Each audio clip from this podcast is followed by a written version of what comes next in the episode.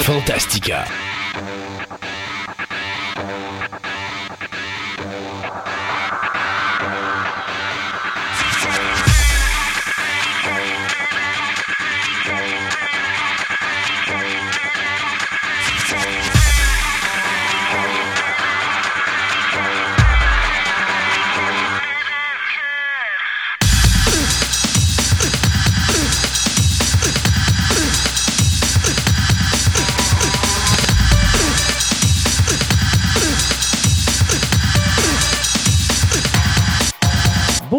Mesdames et messieurs, bienvenue à cette nouvelle édition de Fantastica. Mon nom est Christophe Lassens et sur la planète Lune, ou je devrais dire notre astre lunaire, sur la base alpha se trouve... La base lunaire alpha. Ouais, sur la base lunaire alpha se trouve mon comparse de travail, Sébastien Côté. Hey Sébastien, quand on dit que la technologie est rendue là, tu es si loin et pourtant si proche. Euh, aujourd'hui à l'émission, euh, on va parler, il va y avoir beaucoup de littérature aujourd'hui. Donc aujourd'hui, on parle euh, à Pascal qui va nous présenter l'auteur Caroline Georges au niveau de la littérature.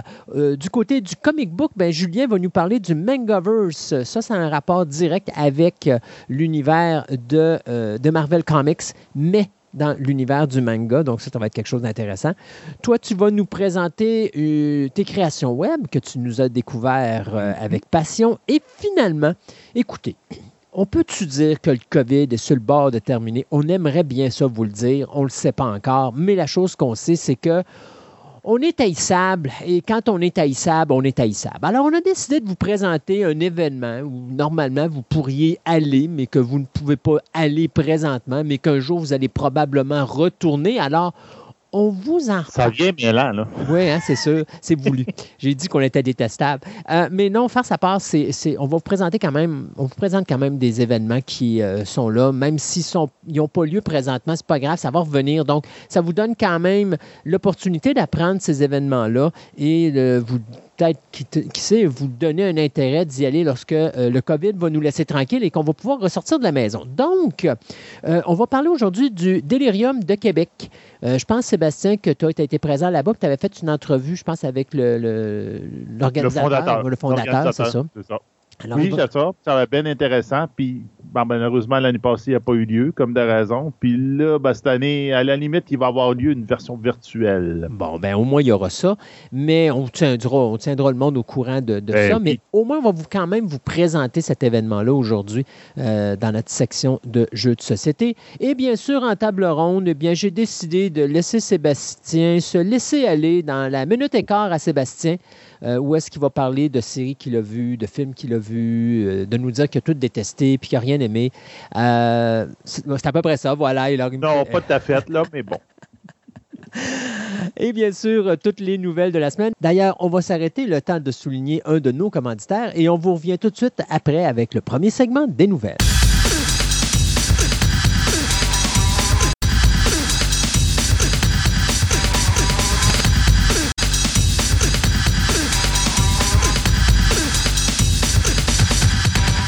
Segment de nouvelles vous est présenté par Vidéo Centre-Ville, le plus grand club vidéo répertoire de la ville de Québec. Films étrangers, noir et blanc, culte ou blockbuster, plus de 45 000 films disponibles en magasin. Au 230 Marie de l'Incarnation, Québec, ou visitez tout simplement leur site web à vidéocentreville.com.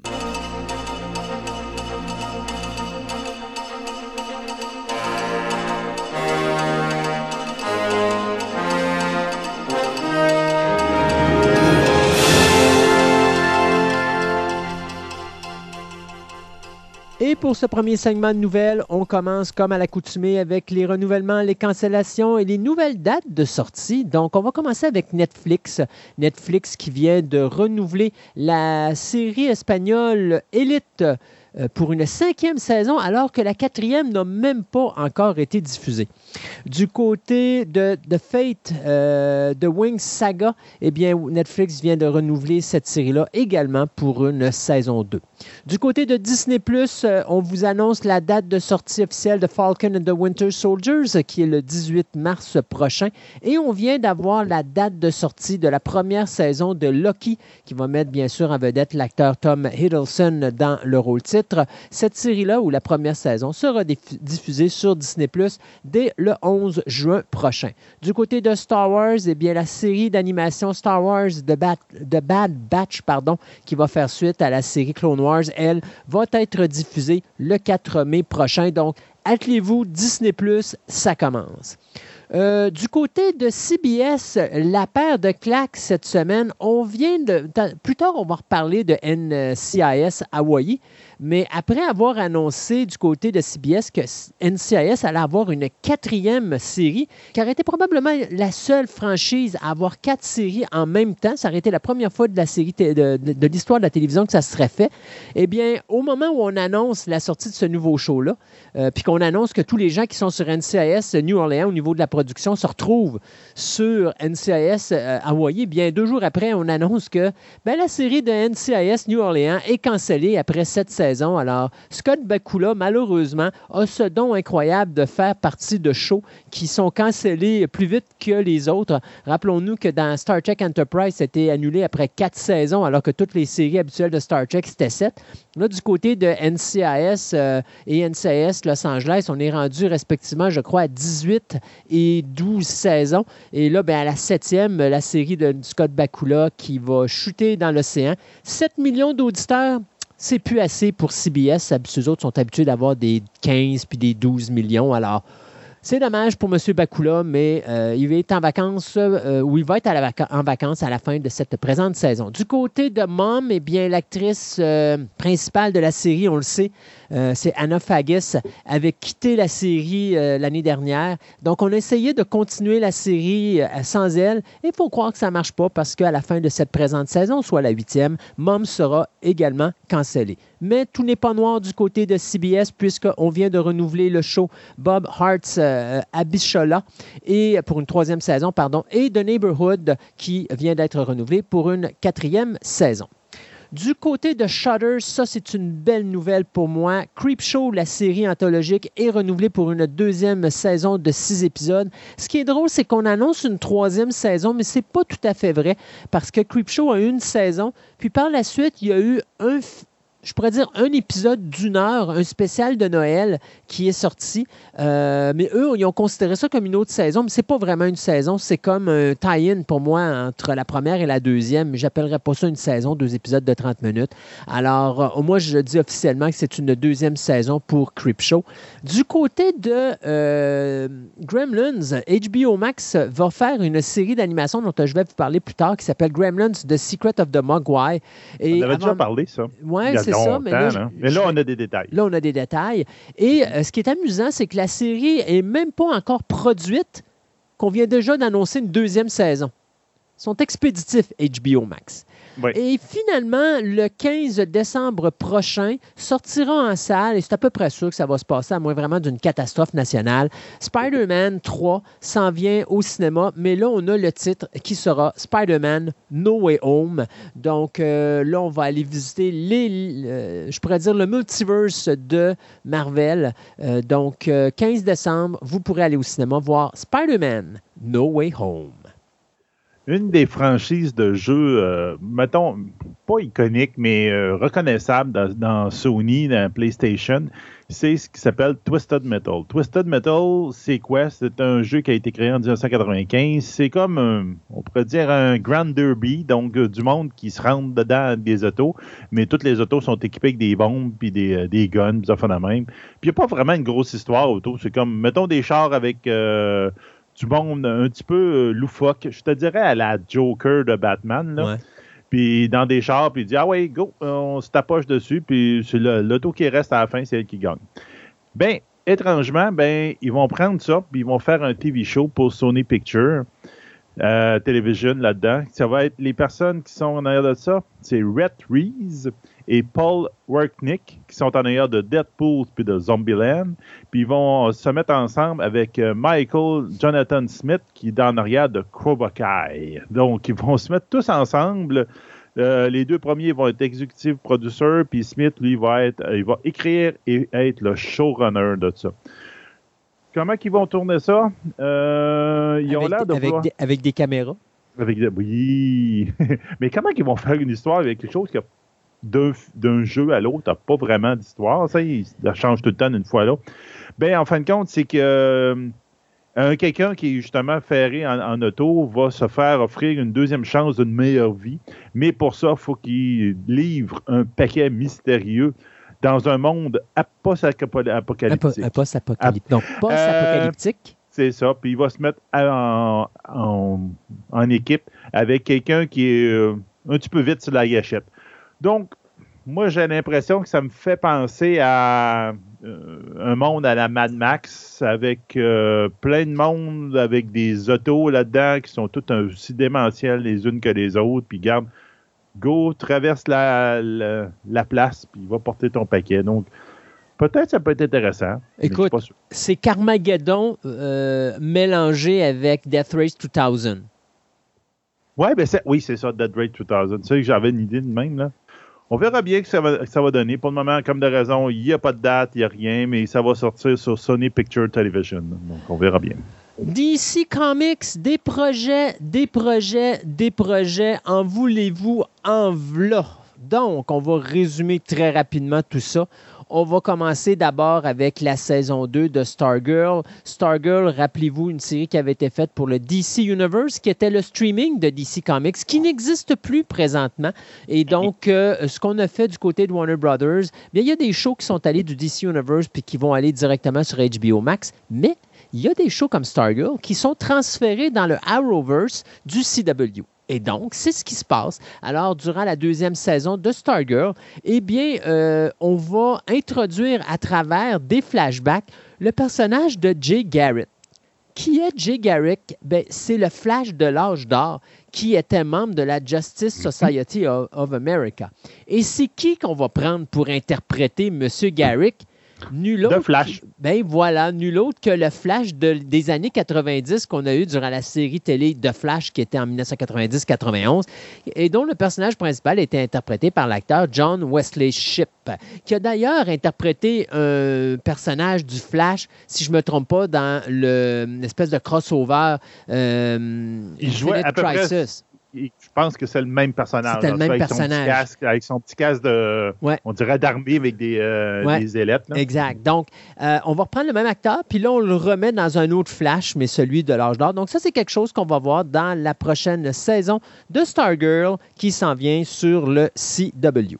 Euh, parlant du Flash, on va parler du film de Flash, parce que non seulement on a euh, nommé le réalisateur, qui est quand même Andy Muschietti, qui est le gars qui nous a donné Hit, euh, le premier chapitre et le deuxième chapitre. Le premier chapitre était excellent, le deuxième, on repassera. Mais là, il a décidé quand même de s'attaquer au film de Flash qui Écoutez, il y a tellement eu de problèmes sur ce film-là. Ça a été arrêté à cause euh, de l'espèce de carnage qu'il y a eu après Justice League, puis le fait que les fans n'ont pas vraiment aimé ça. Après ça, il y a la COVID qui est rentrée là-dedans, qui a reporté le tournage. On a changé l'histoire de fond qui devait se passer à l'origine avec Flashpoint, mais on a de l'air à avoir gardé quand même ce concept-là, mais on a modifié parce qu'on a réécrit réécrit réécrit le scénario. Eh bien, le tournage va commencer en Grande-Bretagne au mois d'avril, donc ça s'en vient vite dans moins d'un mois et demi. Et on vient de confirmer que l'actrice Sasha Cali, euh, qui joue dans une espèce de roman savon à la télé qui s'appelle The Young and the Restless, eh bien, euh, la jeune femme va interpréter le personnage de Supergirl. Donc, elle va se joindre, bien sûr, à la. J'aime pas le casting. J'ai vu la photo, puis non. Moi, en tout cas, regarde, on verra.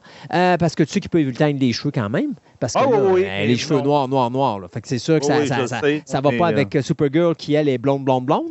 C'est ça, mais je sais pas, là. on verra. mais elle va jouer, elle, plutôt, elle va être dans le film aux côtés de l'acteur Ezra Miller qui va reprendre son personnage du Flash du film de Justice League.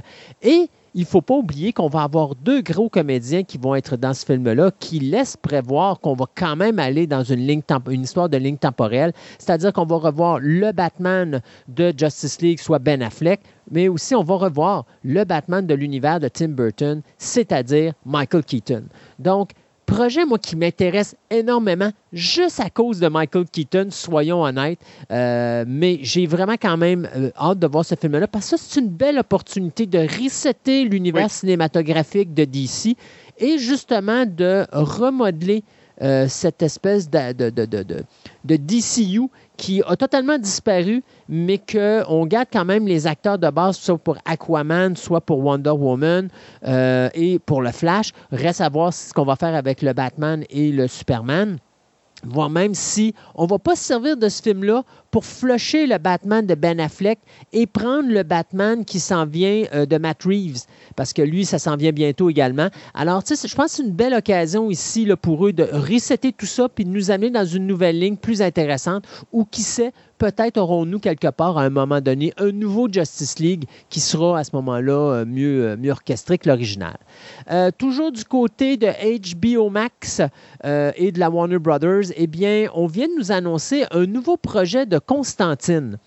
Euh, ça, c'est un petit peu drôle parce qu'on a eu le Constantine de 2005 avec Keanu Reeves, qui était un film à mhm. part. Et après ça, quand on a créé le, Arrowverse, là, on a pris l'acteur Matt Ryan, qui a interprété, euh, bien sûr, le personnage de John Constantine dans sa série télé. Puis qu'après ça, il s'est retrouvé, après avoir vu sa série cancellée, s'est retrouvé dans, à droite et à gauche dans différents petits programmes jusqu'à ce qu'on l'intègre dans la série euh, Legion of Tomorrow le personnage qui ne veut pas mourir. C'est la série qui est morte, mais l'acteur était tellement bon dans le rôle qu'ils l'ont mis dans partout. Exact. Sauf que là, ben, il faut croire que Matt Ryan, on va le tasser parce que là, on veut présenter une nouvelle série. Euh, puis moi, je pense que ça risque d'être fourré un petit peu parce que là, tu vas avoir le Constantine des films, Là, tu as le Constantine du Arrowverse, puis là, tu vas avoir le Constantine qui va apparaître sur HBO Max, qui va être cependant une version beaucoup plus jeune du personnage, euh, parce que là, on veut le faire un peu peut-être à ses débuts, je ne le sais pas. Donc, ça, c'est quelque chose qu'on travaille et c'est quelque chose aussi qu'on a promis que ça allait être créé pour être inséré à l'intérieur du projet de J.J. Abrams. J.J. Abrams qui vient de confirmer qu'il euh, travaille actuellement sur un projet de série télé qui s'intitule Justice League Dark, donc qui va intégrer bien sûr ce jeune personnage du John Constantine. Donc tout ça, ça se jumelle avec, bien sûr, cette autre série euh, basée sur le personnage du Peacemaker qui va mettre en vedette John Cena, cet homme qui tue toutes les personnes qui, veulent, qui ne veulent pas faire la paix sur la Terre. Donc, euh, c'est un personnage qu'on va apprendre à connaître dans il y a de l'ouvrage. Oui, il y a de l'ouvrage. C'est un personnage qu'on va apprendre à connaître dans le nouveau film de James Gunn cette année, The Suicide Squad. Donc, ça aussi, c'est quelque chose qui s'en vient. Pour terminer, Blue Beetle, qui est dans les cartons depuis 2018 pour HBO et Warner Brothers, eh bien, on vient de trouver un metteur en scène. C'est euh, Angel Manuel Soto qui nous avait donné Charm City Kings. Eh bien, le réalisateur portoricain qui vient d'être embauché par Warner Brothers et DC Universe euh, pour réaliser le premier film qui va mettre en vedette ce super-héros latino. Et on va plus se concentrer sur la troisième version du personnage parce que dans le comic book, il y a eu trois personnages. Il y a eu le personnage de Dan Garrett, il y a eu le personnage de Ted Cord, mais là, on va s'intéresser plus au personnage de Jimmy Reeves. Donc, un personnage qui a été créé en 2006 par euh, Jeff Jones et donc qui, euh, moi, je pourrais dire, euh, après avoir découvert un mystérieux scarabée bleu qui provient d'une race extraterrestre, ben, il se rend compte que ce scarabée bleu-là se fixe sur sa colonne vertébrale et euh, lui permet d'avoir une armure lorsqu'il en a besoin pour combattre le crime. Donc, ce qu'on sait, c'est que le personnage de Blue Beetle, on l'avait déjà vu en 2011, je crois, dans, une, dans un épisode de Smallville. Euh, ça, c'était Jaron Brand Bartlett qui l'interprétait à l'époque.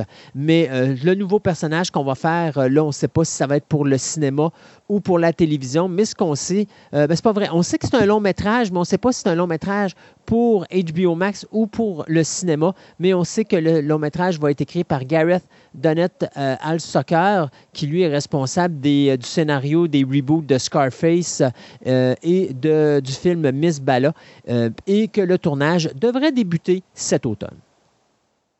Ben, regarde, on va rester dans le monde des super-héros. Euh, une autre nouvelle qui fit un peu avec tout ce que tu as dit depuis tantôt, que ça a été confirmé, c'est J.J. Abrams qui va produire le prochain film de Superman et que la personne qui va écrire le scénario est, on va essayer de le prononcer comme faut, Ta Inici Quast. C'est qui ce monsieur-là? Ben, c'est la personne qui est en arrière du scénario de Captain America puis de Black Panther. OK. Donc, c'est cette personne-là qui va aider J.J. Abrams à mettre de l'avant le nouveau, le, il en parle carrément comme un reboot. Donc, le reboot de Superman. Est-ce que, justement, moi, j'ai l'impression, comme on disait tantôt avec le Flash, ils vont resetter tout l'univers de DC. Est-ce qu'ils vont en profiter pour flusher euh, l'acteur Kevin qui veut. Parce qu'Henri Cavill n'arrête pas de dire qu'il est encore le Superman. Fait que je trouve ça surprenant, cette nouvelle, où est-ce qu'on va resetter à nouveau l'univers du personnage de Superman? Ils, veulent vraiment resetter. Ben, en fait, c'est normal. Ils vont y aller avec le Flashpoint, le flashpoint puis ils vont tout resetter là, Donc, Superman va y passer comme le reste. Est-ce que le ben. même acteur va personnifier Superman? Moi, je pense pas. Parce, qu'ils vont le mettre au même âge que Batman, qui est très jeune, le nouveau, là, qui va le mettre. Donc, j'ai l'impression que c'est ça qui va arriver. Moi, je trouve que c'est une erreur. Parce que, tu sais, on a gardé Supergirl, euh, pas Supergirl, mais on a gardé Wonder, Wonder Woman, on a gardé Aquaman, là, on garde le Flash. Moi, je pense que Cavill fait une bonne job en Superman. Euh, je trouve que c'est une erreur de le changer, surtout qu'on est habitué à lui. Euh, tu sais, Bruce, Ben Affleck, il a fait un Batman, on l'a vu deux fois, là, OK, bon. Euh, mais il faisait un bon Batman. Il faisait un bon Batman, il faisait un bon Bruce Wayne, mais je comprends que là, il prend de l'âge, puis que là, tu veux t'en aller dans une version plus jeune. Alors, je suis d'accord là-dessus. Mais Cavill n'est pas vieux quand même. Ben, en tout cas, ça, c'est le bout rumeur. À partir de là, parce que là, les deux choses sont attachées, c'est J.J. Abrams le, la personne qui écrit le scénario, c'est tout. Mhm. moi, je te dirais, en ce moment, il n'y a aucun, il n'y a rien qui est confirmé pour le reste, euh, mais il y a des rumeurs comme quoi qui sont en train de regarder pour un nouvel acteur. Donc là, prenez ça avec un grain de sel, faites ce que vous voulez avec ça. En ce moment, il n'y a aucun directeur attaché à ce projet-là. Mais là, quand ils sont rendus au producteur, à, puis à la personne qui peut faire le scénario, il y a probablement un directeur qui est en cible. Puis là, il y a une autre annonce qui avait été faite, pas rapport tout à ça, qui n'avait pas été attachée. C'est que les Russo Brothers disaient qu'eux autres étaient en train de faire des très grosses discussions très sérieuses pour pouvoir faire un film de super-héros dans un futur très proche, dans une place très surprenante. Donc, ça serait très possible que les Russo Brothers pourrait peut-être être attaché au film de Superman, comme parce que les autres qui ont tout le temps été attachés au, à Marvel, là, ils feraient un DC, donc ça, pour ça, ça serait le point surprenant. C'est ce que le monde, s'il commence à faire des liens entre différentes annonces, puis ils font ah, ça se pourrait bien que ça soit ça. Mm-hmm. À savoir ce que ça va faire, j'en ai aucune idée. Euh, Abrams avait écrit un un scénario d'un script d'un film de Superman qui s'appelle Superman Flyby. Vous pouvez aller le voir sur Internet, qui existe. Euh, qui était carrément une nouvelle mouture de l'origine de, Superman. C'est peut-être qu'ils vont aller là-dedans. Euh, l'écrivain qui est en arrière de Black Panther et Captain America, euh, lui, il a beaucoup écrit des livres sur le racisme, la white supremacy, puis de même. Donc, il y a beaucoup de monde qui se pose la question est-ce qu'ils vont aller vers le Black Superman? Oui, qui est sur la planète 23, je crois. C'est ça. Ben, c'est l'univers 23 en réalité. C'est ça. Ou encore, est-ce qu'il va juste jouer beaucoup, beaucoup sur l'aspect racisme? Donc là, est-ce que comme Superman ne vient pas de la Terre, donc euh, il, subit du racisme? Donc, on verra bien. Euh, je, regarde d'ici, là, je suis. Euh, il faut qu'ils me prouvent qu'ils sont capables de faire des bons films. Sûr. Ben, ils, ont prouvé qu'ils étaient capables quand même de faire des bons films. Tu sais, Wonder Woman, le premier. le premier était excellent. J'ai eu la fin, mais j'aime bien le film. Oui. Aquaman, c'était bien. J'aime la fin, mais le film, j'aime bien. Euh, Puis, tu sais, honnêtement, les versions longues de Justice. Ben, pas de Justice, mais la version longue de Batman vs Superman est pas mauvaise. Puis elle m'a fait aimer Man of Steel, que j'ai détesté la première fois, mais quand ah, j'ai vu la version longue de Batman vs Superman, je me suis mis à aimer Superman, ben Man of Steel. Pourquoi? Parce que là, j'ai compris où est-ce que Man of Steel s'en allait. Ce qui, quand il écoute le film tout seul comme ça, euh, il s'en va nulle part. oui, c'est ça le problème de ce film-là. Oui, ben c'est pas un film que tu peux. C'était une introduction à justement l'univers de DC Comics. Euh, mais tu vois, ils ont mal fait leur introduction. Quand mm-hmm. tu écoutais Iron Man ou tu écoutais Captain America, The First Avengers, tu n'avais pas besoin d'avoir les Avengers. Le film se finissait, puis tu avais vu ton film. Dans le cas de Superman, n'as pas le choix. Pour vraiment l'apprécier, en tout cas pour moi, là, pour vraiment l'apprécier, j'ai besoin de la version longue de Batman versus Superman. Parce que je suis capable à ce moment-là de vraiment voir l'évolution du personnage et de comprendre pourquoi ce personnage-là, ils l'ont traité de la manière qu'ils l'ont traité dans Man of Steel. Euh, et c'est une erreur majeure pour des films. Ça dépend, parce que les autres ont. C'est pas une erreur majeure, dans le sens que c'est une erreur qu'ils ont faite parce qu'on voulait aller trop vite Mm-hmm. Puis ils n'ont pas préparé euh, bien comme il faut leur fondation. S'ils avaient mieux préparé leur fondation, ce film-là aurait bien passé. Tu sais, quand tu permets de traiter un sujet puis d'amener d'autres sujets dans ce sujet-là, ça, tu peux le faire quand tu as une coupelle de films ben oui, sous ta ceinture. On parle, mettons un exemple, Captain America, Winter Soldier. On s'entend-tu que le Civil War, plutôt, et, ben Winter Soldier, ce sont des films politiques dans l'univers de Marvel que Mm-hmm. tu n'aurais jamais pu avoir s'ils n'avaient pas mis les bases. Oui, ça, je suis parfaitement d'accord. Mais eux, ils ont commencé avec ça en partant. C'est ça, ils ont fait une très grosse erreur. C'est ça. D'ici, on parti avec un Civil War en partant ou justement euh, Winter Soldier en partant avant de mettre des bases. Ils ont parti avec un storyline qui se continue de film en film et c'est là qu'ils sont pétés à la gueule. Oui, oui, puis c'est pareil comme Wonder Woman. Ils ont fait un bon premier film. Comme tu dis, la fin, moi non plus, je ne l'ai pas aimé vraiment. Mais ça, bah, ça c'est des chouettes. Là, puis Ouais. des- Mais là, ils tombent avec un deuxième, puis c'est comme. C'est absolument n'importe quoi. Là, tu te dis, ben voyons, tu n'es même pas capable de suivre ton, ta ligne que tu as commencé à faire, puis tu scrapes le personnage tout de suite au deuxième film. Tu Mm. fais. Là, non, il y a, en tout cas, d'ici, c'est ça leur problème. En ce moment, depuis, je te dirais, la nouvelle gang là, avec Men of Steel, de fond de même, ils me déçoivent. euh, ils ils m'ont pas prouvé qu'il y a une stabilité. puis ça va. Donc, on verra bien. là, Quelle mais- est, quelle est la force derrière l'univers Marvel? Il Ah, s'appelle non, il s'appelle Kevin Feige. Oui. Ils ont un gars qui dirige Mhm. tout. Un peu comme la WWE, ils ont Vince McMahon, il dirige tout. Fait qu'ils se pètent pas la gueule. D'ici, ils ont mis Jeff Jones, ça a mal viré, mais là, présentement, il n'y a personne en arrière qui gère la ligne temporelle ou la ligne directrice. Alors, moi, c'est pour ça que je l'ai dit à un moment donné au début. D'ici, Ça- la seule façon pour eux de s'en sortir, c'est de faire des films individuels. Lâchez vos films qui se mélangent. Faites des films de Wonder Woman, faites des films d'Aquaman, faites des films de Batman, de Superman, et ainsi de suite. Allez, faites-nous n'importe quoi, on s'en fout. Parlez-nous d'histoires différentes, on s'en fout un peu à la Joker. Tu vois, Joker était populaire. Pourquoi? Excellent film. On a fait ce que DC doit faire, être original. Et c'est là qu'ils sont forts d'ici. Ils sont forts dans l'originalité. Marvel sont forts dans le commercial. Donc, eux autres, ils savent comment aller chercher un auditoire. D'ici, eux autres, c'est. Ils vont aller chercher un auditoire en nous présentant quelque chose qui ne s'est jamais vu à l'écran. Superman en 78, le premier gars qui a volé sur l'écran. Oui. Jamais personne n'aurait cru que ça se faisait. Ils Mhm. l'ont fait. Batman 89, le premier super-héros qui est arrivé dark dans l'univers. C'était la Ouais. première fois que ça se faisait, ça s'était jamais fait encore. Ils sont forts quand ils font des choses que personne fait. Watchmen, bel exemple. Euh, Joker, encore une fois, j'en reviens avec ça. Bel exemple. Mhm. Donc, quand ils font des films qui sont spéciaux, ils sont pas battables. Quand ils font du Marvel, ils se pètent la gueule. C'est pour ça que, comme tu disais tantôt, toi, tu as hâte de voir le Flash. Ouais. Moi, j'ai pas hâte de voir le Flash, parce que j'ai l'impression que ça va être un n'importe quoi. Ça dépend. Si ça nous met une ligne Ben, directrice, C'est ça. oui, j'ai hâte va- de voir le Flash. C'est peut-être la pilule qui va être difficile à avaler, mais une fois qu'elle va être avalée, peut-être que ça va être mieux après. Mais j'ai l'impression que la pilule va, va goûter la marde. Faut pas, faut pas même pas dire ça. Des pilules, ça goûte jamais mauvais, sauf quand c'est bon pour ta santé. Euh, ben justement, ça a l'air que ça va être bon pour la suite des films de DC, ça doit être très mauvais.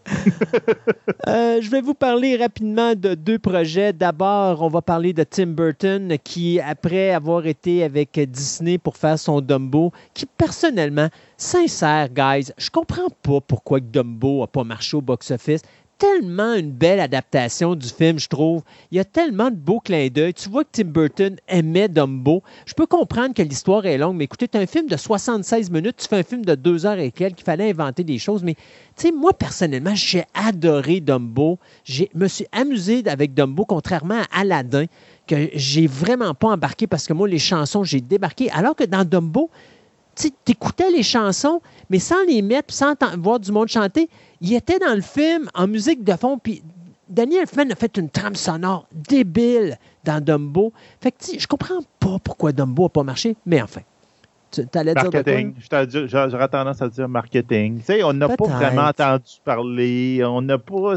Ils n'ont pas mis l'emphase comme Aladdin. Là. Aladdin, c'est comme wouhou! Ils en ont mis partout. Là, mais... En tout cas, c'est ça. Ben, j'ai l'impression. Mais enfin, bon, Tim Burton, euh, qui a fait Dumbo, Beetlejuice, on parlait de Batman 89, ben lui, il s'en va à Netflix et il fait deux premières. D'abord, un, c'est la première fois qu'on va le voir sur un streamer. Mm-hmm. Et deuxièmement, c'est la première fois qu'on va le voir écrire et réaliser une série télé. Ça s'était jamais vu. Donc, écoutez, vous pensez Tim Burton, vous vous dites, qu'est-ce qu'il pourrait faire qui rentre dans son univers, c'est-à-dire un univers gothique, un univers euh, totalement délirant, euh, un univers qui n'a pas de maudit bon sens à la Beetlejuice? Et la seule chose que tu peux penser, ben, c'est The Adams Family. Et tu dis, ben oui, quoi de mieux que Tim Burton relié à l'univers des Adams Family? Et ah. donc, présentement, Tim Burton travaille sur une série télé euh, de huit épisodes qui mettra en vedette un des personnages de la famille Adam, soit Wednesday Adams, mon personnage favori dans la famille, celle qui est tellement gentille, tellement adorable, qui se promène avec sa, petite poupée dont la tête a été choppée. Euh, écoute, euh, Christina Ricci avait tellement bien rendu le personnage dans les films des années 90. J'étais tombé en amour avec ce personnage-là. Euh, ça va être, c'est ça qui est drôle, le film ou la série télé Wednesday va être scénarisé avec Burton et Al Gogg et Mike Millers, ceux qui nous ont donné Smallville à l'époque. Donc ça aussi, ça risque d'être intéressant. Et ça va suivre les aventures, euh, bien sûr, de Wednesday, euh, qui est un brin sociopathe. Je ne sais pas pourquoi on dit ça, d'ailleurs. dans ces, ben, J'enlèverais brin. Euh, ouais, OK, ben oui, OK, vu de même, euh, qui s'en va à la Nevermore Academy. Et euh, là, bien, écoute, elle, va se retrouver dans une drôle d'histoire de meurtre dans lequel se trouve un mélange de surnaturel et de policier qui serait relié au passé de ses parents.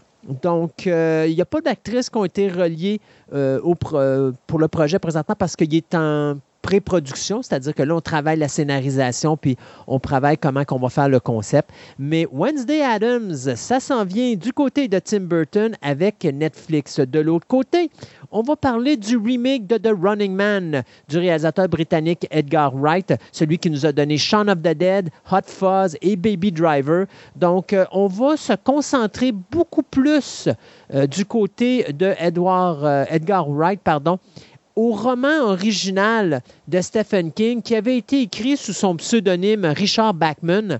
Donc, on va vraiment plus suivre l'histoire du livre que ce que le réalisateur Paul Michael Glazer avait fait en 1987 avec Arnold Schwarzenegger. Donc, ce que je peux vous dire, c'est que c'est Michael Bacall qui va co-scénariser ce film-là, lui qui avait déjà travaillé sur Scott Pilgrim.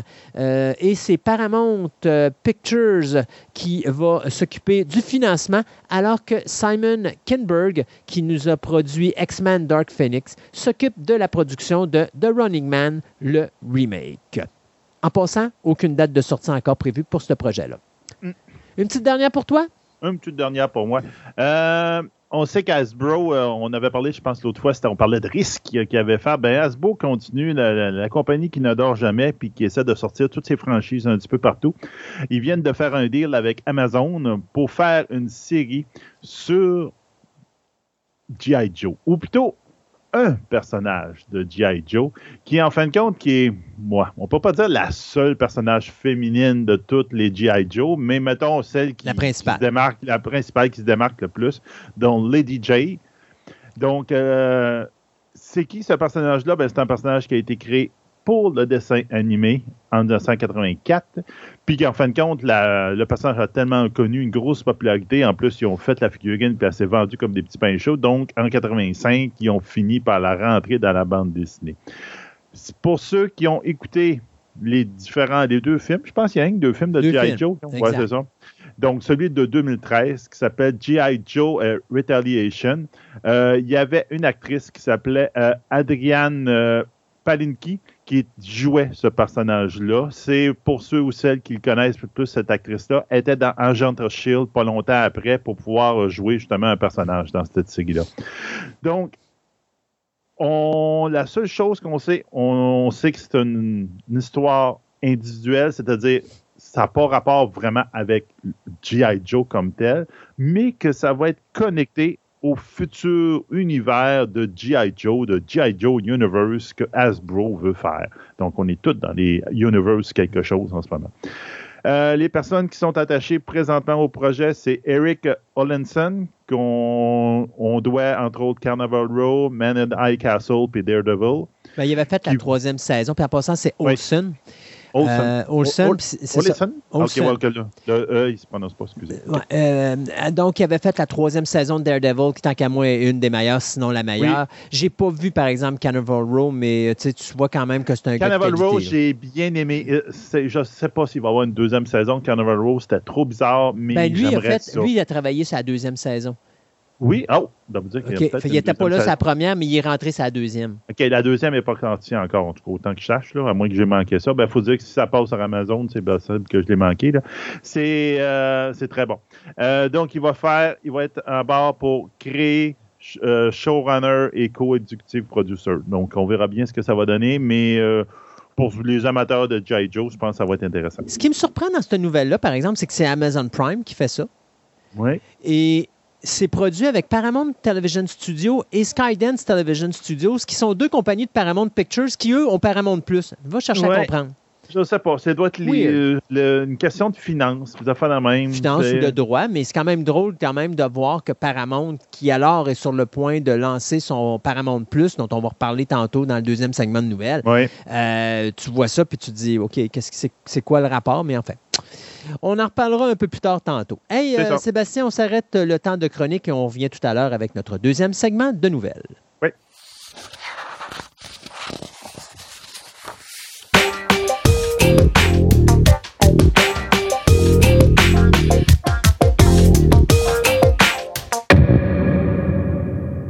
Pascal, dans cette chronique, on va parler d'une Québécoise du nom de Caroline Georges. Caroline avec un K. Caroline avec un K. C'est important, sinon vous ne la trouverez pas sur Internet. Ben, oh, je la cherchais tantôt, puis je suis tombé aux États-Unis, même plus précisément à Los Angeles. c'est pour ça que je t'ai dit, c'est une américaine? Tu m'as dit non, non, c'est une québécoise. Ah, OK. Puis là, j'ai pensé, ah, j'ai pas mis le K, et voilà. C'est ça. Euh, Caroline Georges, c'est une auteure dont j'ai euh, lu toute l'œuvre cette année. Euh, j'en avais lu un il y a longtemps, mais j'ai vraiment après avoir lu deux synthèses dont j'ai parlé dans une précédente chronique, mais dont j'ai à peine parlé, je me suis dit, elle est tellement brillante cette écrivaine-là, j'ai vraiment le goût de tout lire, donc j'ai absolument tout lu d'elle. Mais tout. Moi, je, quand j'aime, je, je fais vraiment pas les choses à moitié. Sachant que tu as lu 148 livres dans ton année 2019, il y en avait combien qui étaient de Caroline? Alors, euh, j'avais déjà lu Sous béton qui était paru en 2011, donc j'ai lu 1, 2, 3, 4, 5. J'en ai lu 5 de Caroline. Ok. Sur 148. Oui, non, c'est quand même pas mal. Hein. Et j'ai écouté euh, un de ses projets de poésie mis en, mis en musique et en, en son. Ça, c'est aussi particulier. Donc, euh, Caroline George, c'est une artiste non pas multidisciplinaire, mais interdisciplinaire, comme elle le dit elle-même. Qu'est-ce qu'un artiste inter... Euh, interdisciplinaire. excuse-moi. Euh, c'est que à la fois, donc, elle fait des, elle est, elle est écrivaine, elle publie des romans, euh, des recueils de nouvelles. Euh, elle a fait de la poésie, mais elle a aussi des projets visuels qu'on, peut voir d'ailleurs sur son site carolinegeorge.com. en particulier, elle a un avatar qui s'appelle Anouka, et c'est un avatar pour lequel elle produit une photo c'est peut-être pas par jour, mais où elle met en scène l'avatar, donc euh, avec différentes coiffures, avec différentes poses, noir et blanc, juste une partie du corps plus grosse, plus, euh, euh, plus mince, etc. Et, elle essaye aussi de, montrer des, parties du corps qu'on n'aime pas ou des défauts qu'on n'a pas envie de montrer, comme montrer des cicatrices, montrer des vergetures, montrer des... Donc, Et c'est interdisciplinaire parce que c'est une, c'est une écrivaine et une artiste très conceptuel. C'est-à-dire que le concept va perdurer dans tout ce qu'elle fait au niveau artistique, donc au niveau visuel, mais au niveau de l'écriture aussi. Euh, par exemple, dans Deux synthèses, qui est son dernier roman euh, paru euh, en 2018, mais je l'ai lu en 2019, le personnage principal, on est dans un futur pas si lointain que ça, ça se passe au Québec. Euh, le personnage est de plus en plus euh, vit de manière de plus en plus virtuelle, un peu comme les hikikomori au Japon, qui ne sortent quasiment plus de leur chambre et qui ne vivent qu'à travers le, virtuel. Donc ce personnage-là est devenu euh, très bon pour avoir un, avatar, sauf que là on n'est plus dans l'avatar d'aujourd'hui, on est dans l'avatar 3D avec une technologie qui n'existe pas encore et elle change son avatar tous les jours avec euh, des, objets euh, virtuels qui lui sont envoyés par euh, des gens de l'extérieur, elle est complètement coupée du monde. Elle se fait livrer le maximum de choses, elle n'a aucun contact, elle vit dans un endroit extrêmement aseptisé parce que son idéal, c'est de, ce serait de ne plus avoir de corps, de devenir... De vivre à travers son avatar. De vivre à travers son avatar, puis même un idéal de, de vivre comme, comme un pur esprit, dans le mhm. fond. et là, donc on apprend à connaître ce personnage, on apprend son rapport ou son non-rapport aux autres, euh, son passé, euh, son enfance, son rapport avec ses parents, son rapport avec les gens, avec, le, avec les hommes ou son, sa non-intimité, son passé par exemple de, comme elle dit, d'image parce qu'elle était euh, modèle. en étant jeune, modèle mannequin mhm. qui défile et mannequin qu'on appréciait particulièrement pour son absence d'expression faciale. Donc c'était, comme elle disait, c'était une façon de, ne plus être, d'être totalement neutre, d'être totalement effacé. Et donc on suit ce personnage-là et sa, et sa souffrance parce que on, on l'apprend très vite au début du roman, sa mère est malade. Sa mère va mourir. Et la mort, la mort du corps, et elle refuse totalement. Tu sais, c'est une vie très hygiénique, très euh, euh, tout est blanc, tout est immaculé. C'est ce corps dont elle ne veut pas, mais la maladie de sa mère lui, lui rappelle la mort du corps, la mort des gens, et c'est quelque chose d'organique que ce personnage refuse absolument.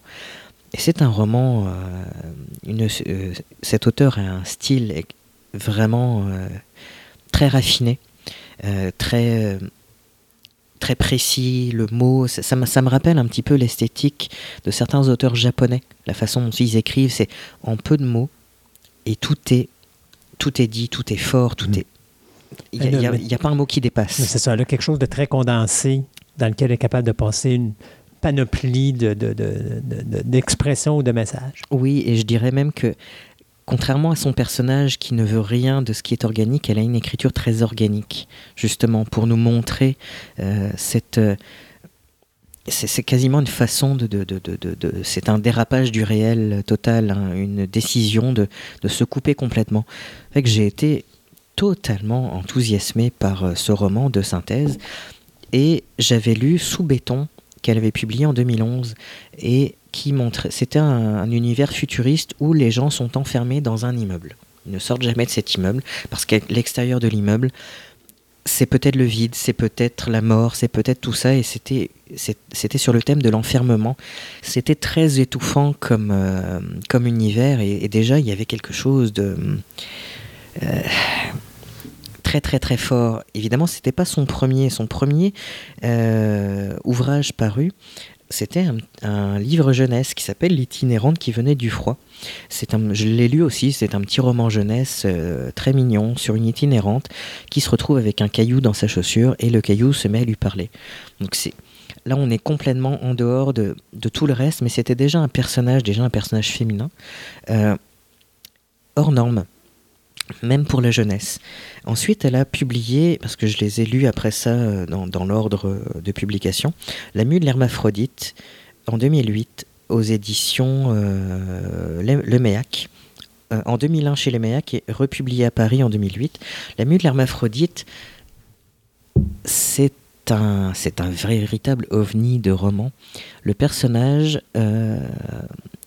c'est, aussi futuriste, le personnage est né hermaphrodite parfait. Ça, n'existe pas euh, biologiquement de, nos jours. Mhm. Quand on dit hermaphrodite parfait, parce que le, personnage a tout. Euh, les organes génitaux complets, intérieurs, extérieurs. Et ça fait de cette naissance un cobaye scientifique. Donc, dès sa naissance, on, prend le personnage et on le triture et on le machin et on le truc et on, on le bidule. Et on apprend très vite que c'est une confession qui est faite par ce personnage-là parce que ce personnage a commis un crime.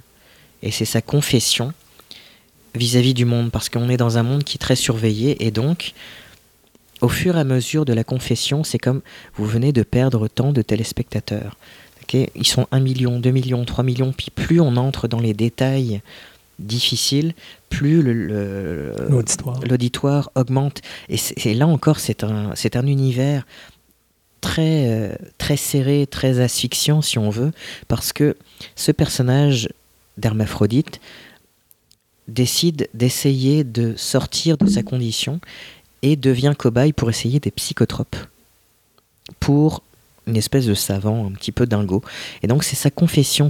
Avec Caroline George, on est toujours on n'est pas dans une science-fiction franche, si on veut dire elle est toujours à la limite, à la marge. Elle marche sur le fil ténu de ça pourrait ne pas être de la science-fiction. C'en est parce qu'il y a quelques éléments, mais ça pourrait ne pas en être. Elle est, elle on est, toujours, entre la réalité et la fiction. C'est ça, on est toujours entre la réalité d'aujourd'hui, le futur, mais on n'est jamais très très loin dans le futur non plus, parce que ça pourrait arriver dans, le, dans la mue de l'hermaphrodite, cette espèce de, de personnage qui est observé tout le temps, qui est, euh, qui c'est une espèce de prison parce qu'on sait dès le départ que le, ce personnage a été mis en prison pour un crime et donc cette confession et c'est qu'on lui offre la chance d'être ou non jugé par les spectateurs. Donc au fur et à mesure de sa confession, ça, va être les gens autour qui vont décider est-ce que ce personnage mérite de mourir, est-ce que ce personnage mérite de vivre. Donc on est, on est dans une espèce de, dystopie, un peu comme dans euh, Running Man. Oui. Où cette espèce d'omniprésence de, de, euh, cette omniprésence des écrans, cette omniprésence de la surveillance. on, est encore là-dedans. Euh, il y a aussi Ataraxie en 2004 euh, aux éditions de l'effet pourpre, qui là c'est encore plus bizarre parce que c'est un personnage là encore qui vit d'une manière très aseptisée, qui veut pas vraiment avoir un corps, donc qui impose un certain nombre de règles euh, pour avoir quelqu'un dans sa vie, euh, le sexe comme ci mais pas comme ça. Puis là, euh, à travers les vêtements, puis elle veut être une espèce de statue vivante, sans, sans fluide organique, sans salissure, sans rien, et se retrouve prisonnière d'un salon de coiffure avec une, coiffure, une coiffeuse complètement démente qui va lui faire subir les pires tortures. Vu, dit comme ça, ça a l'air comme. Ouais, ça n'a pas l'air très intéressant comme ça, euh, ça ressemble pas mal à Misery. C'est fascinant. C'est fascinant la façon dont, au fur et à mesure du roman, le personnage déconstruit ce qu'elle sait de la vie et déconstruit cette espèce d'image, euh, comment dire, figée et de c'est comme ci qu'il faut faire, c'est comme ça qu'il faut faire, puis rien qui dépasse cette, un monde aseptisé, un monde avec pas de germes, avec pas de microbes, puis là se retrouver dans un salon de coiffure crasseux aux mains d'une euh, d'une coiffeuse euh, sale, dégueulasse, vulgaire, tout ce que tu veux, et tu lis ça et tu arrives au bout et tu dis qu'est-ce qui va se passer, il y a un vrai suspense mhm. là-dedans là. Et c'est extraordinairement bien écrit. Il y a juste Caroline Georges qui peut faire ça. Mais Sérieusement. Ça fait deux, deux, ou trois fois qu'on voit ça, justement, le monde euh, clean, propre et, parfait. Et la peur de la mort et le fait d'être un esprit, de ne pas être dans le monde réel et tout ça. Est-ce que euh, c'est c'est quelque chose qui est tiré de l'auteur comme tel? Est-ce que c'est ce genre de personne-là qu'elle est ou est-ce que c'est vraiment un univers qu'elle crée? Puis, comment je pourrais dire, sans qu'il y ait un lien, il y a comme un parallèle entre chacune des histoires qu'elle crée? Je peux pas dire. Euh, je, je, le sais pas, parce que. Euh, en entrevue, euh, Caroline Georges ne, ne dit pas oui, c'est moi qui pense ceci et cela. Elle fait une distinction entre elle, l'auteur, et ce qu'elle écrit. Quand on écrit, on écrit forcément par rapport à ce, ce qu'on peut ressentir, ou parfois on écrit par rapport à l'inverse de ce qu'on est. Je peux pas dire si cette obsession euh, du corps et euh, de euh, cette obsession de l'espèce de, de, perfection de l'image figée, je dirais ça comme ça, mhm. est quelque chose qui fascine obsède l'auteur, si c'est quelque chose qu'elle rejette, si, si c'est un objet d'étude, je ne sais pas comment elle vit, je, je, la connais un peu parce qu'on s'est déjà parlé, mais c'est quelqu'un qui garde sa vie privée de très, très privée pour elle. Et évidemment, les, thèmes se, rejoignent comme dans les variations, les variations endogènes, qui est son recueil de nouvelles paru en 2014 chez Alto. Euh, il y a aussi des, choses étranges comme ça. Mais c'est toujours une façon d'arriver dans la vie et de considérer la vie d'une manière extérieure. Je dirais que l'auteur a un réseau neuronal différent. Ça, c'est, certain. Euh, elle, déconstruit les choses, euh, elle réfléchit aux éléments de la. De, de... Je ne sais pas comment expliquer ça. Okay. Il y a comme une espèce d'étrangeté et de fascination. Il y a quelque chose de, de, de morbide et en même temps de très lumineux dans certaines choses. C'est vraiment une auteure fascinante. C'est pour ça que je dis que c'est euh, quelqu'un de, de, très conceptuel parce que on sent qu'il y a un, comment dire, une vraie recherche par rapport à un sujet. Je, je sais qu'elle prépare un autre roman. Euh, je sais euh, sur quel euh, sujet. Je ne le dirai pas parce que je ne sais pas si j'ai le droit de le dire. Mm -hmm. Mais Caroline Georges considère que l'auteur a un devoir de faire réfléchir son lecteur, ou l'artiste a un devoir de faire réfléchir et de déranger le public. Euh, écrire juste pour écrire comme ça, je, ça l'intéresse pas. Donc, elle aborde des, concepts et des thématiques importantes parce qu'elle pense que il faut en parler parce que il y a comme une espèce de responsabilité, pas sur l'avenir ni le futur, mais par exemple, par exemple sur le, le, le, le climat. Je sais quand même que son prochain va porter sur quelque chose qui concerne notre futur. Elle est très axée science-fiction. Elle est très axée science-fiction et elle connaît très très bien sa science-fiction classique. En discutant avec elle, on s'aperçoit qu'elle connaît vraiment ses auteurs. Elle a, elle a tout lu. C'est une vraie, un vrai rat de, de librairie. Fait que c'est pour ça que certains disent oui, Caroline George, elle fait pas de la science-fiction. Et en même temps, les étiquettes, elle s'en fout. Elle l'a dit. Mmh. Euh, elle, elle écrit ce qu'elle écrit. Elle fait ce qui l'intéresse que ce soit de la science-fiction ou pas, peu importe, parce que l'important c'est que elle, elle a développé ses propres univers et ses propres euh, réflexions. Donc je pense que c'est ce qui est important de, re, de retenir de Caroline George. C'est une écrivaine qui va nous envoyer dans des recoins sombres de la psyché humaine, avec euh, tout ce qui est pas beau dedans, vraiment pas beau, euh, avec toutes ses obsessions, ses, j'allais dire, ses, ses, ses peurs, ses craintes. Et elle va nous dire, ben, réfléchis maintenant à tout ça, puis sois mal à l'aise, puis euh, sois, sois pas bien, euh, prends du recul, et qu'est-ce que tu vas faire de ça Mais il n'y a pas de message dans le sens de... Le message n'est pas comme martelé, genre, c'est ça que je veux te dire. Hmm. C'est tu vas devoir y réfléchir tout seul, tu vas devoir deviner tout seul de quoi on parle. Et quand je disais qu'elle a aussi produit, euh, elle a fait de la poésie, j'ai essayé de me procurer le recueil en Belgique, aux éditions Maelstrom. Et évidemment, ils, ils, n'envoient pas ça euh, ici, au Canada. ici au Canada, ils envoient ça en France et en Belgique, point. Mais en fouillant sur l'Internet, j'ai réussi à trouver un album audio qui s'appelle L'individualiste, comme le recueil de poésie. Et c'est comme une performance euh, parlée avec musique, ambiance de fond. Et encore une fois, là, on est complètement dans, les, dans l'univers de Caroline George. On est perdu. Mais c'est pas elle qui l'a fait. C'est elle qui l'a fait. C'est elle qui l'a fait, ok. Oh, oui, c'est elle qui l'a fait. Et on est, on est perdu, on est comme. Mais où est-ce que je me trouve là-dedans? Et c'est une expérience, j'allais dire, euh, j'allais dire multisensorielle, mais probablement qu'elle dirait intersensorielle comme interdisciplinaire, parce que tout se recoupe absolument. C'est une auteure qui sait exactement ce qu'elle fait, comment elle le fait, pourquoi elle le fait, euh, extrêmement cérébrale, extrêmement brillante. Moi, je suis en admiration à chaque fois que je la vois, que j'ai l'occasion de lui parler, que je peux la lire. Et pour te dire, comme j'ai une fois que j'avais tout lu ce qui était Mhm. disponible ici, je voulais essayer d'avoir ce qui était disponible en, en- en Belgique. Peut-être que je vais lui écrire et lui dire Hey Caroline, j'aimerais avoir aussi euh, ton, euh, ton recueil papier parce que je suis fan et que je suis votre plus grand admirateur, mais je m'appelle pas Annie Wilkes. Mais pour quelle raison que les. Parce qu'en plus, c'est une Québécoise. Comment ça se fait que cette œuvre-là n'est pas disponible ici au Québec?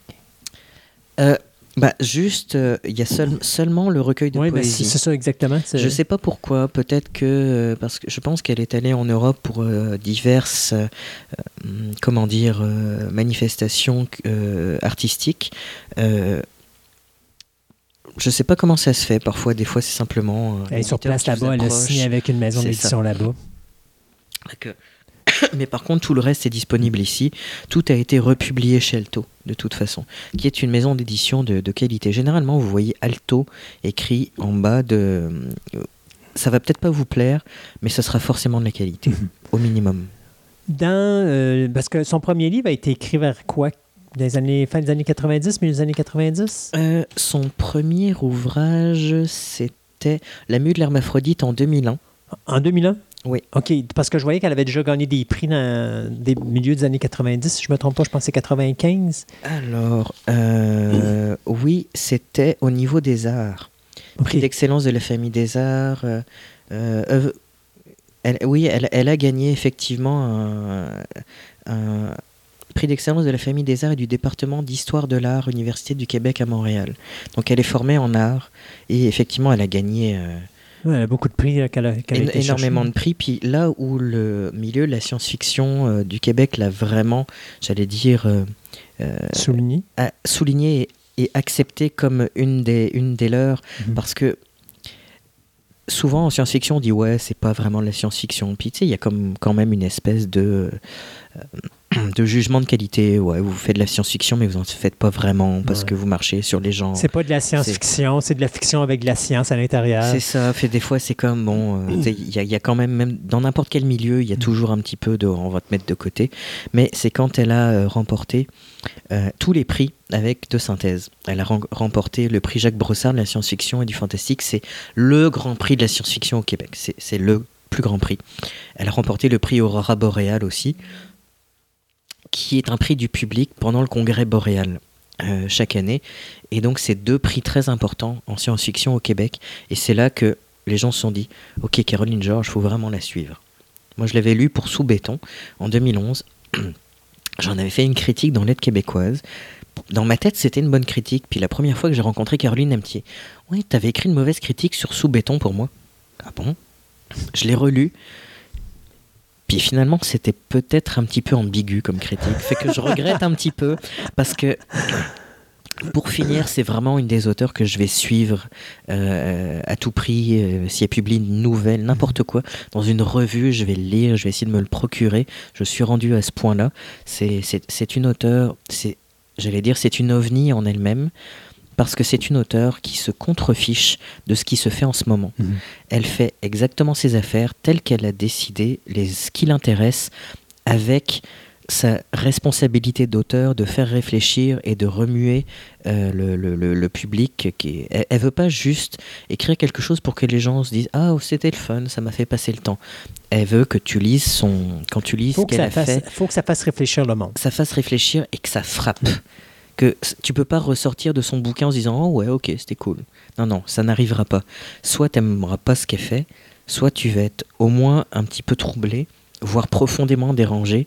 Et je pense que c'est un des buts de, de ce qu'elle fait. Mhm. Je ne parlerai pas pour elle parce que je on n'est pas on n'est pas chummy là, mais euh, c'est ce que j'ai l'im- l'impression d'avoir retenu de ce que je sais d'elle, c'est que c'est une auteure qui a un projet, un projet de réflexion important et qui s'y tient sans se préoccuper de savoir ce qui se fait autour Mhm. parce que c'est c'est ce qu'elle a en elle et c'est ce qui fait qu'elle est tellement unique, c'est que elle se préoccupe pas de savoir si ça va se vendre, si c'est bien, si c'est ci, si c'est ça. C'est comme ça qu'elle a décidé de le faire. Point. Puis elle est multi- elle est multidisciplinaire dans le sens que c'est, euh, tu, tu vas avoir autant d'audiovisuel, donc tu vas avoir du littéraire. Donc, on voit qu'elle elle- elle contrôle beaucoup son entourage multidisciplinaire au niveau des médias. Donc, oui, elle, est multimédia à tous les niveaux. D'ailleurs, tantôt, tu sais, quand tu me disais, il y avait une œuvre que tu avais été capable de lire ce qu'elle avait justement écrit. Donc, c'est elle qui l'a écrit, c'est elle qui l'a dicté.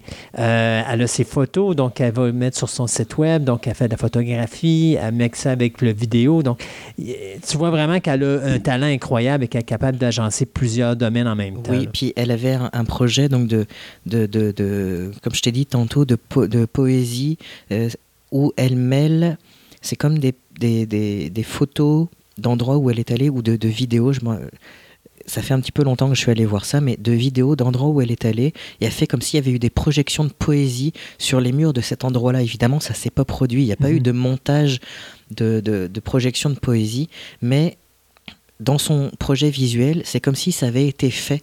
C'est, comme tu dis, c'est un talent fou mhm. et comme tu dis, un contrôle de son imaginaire et des médias absolument euh, fantastique.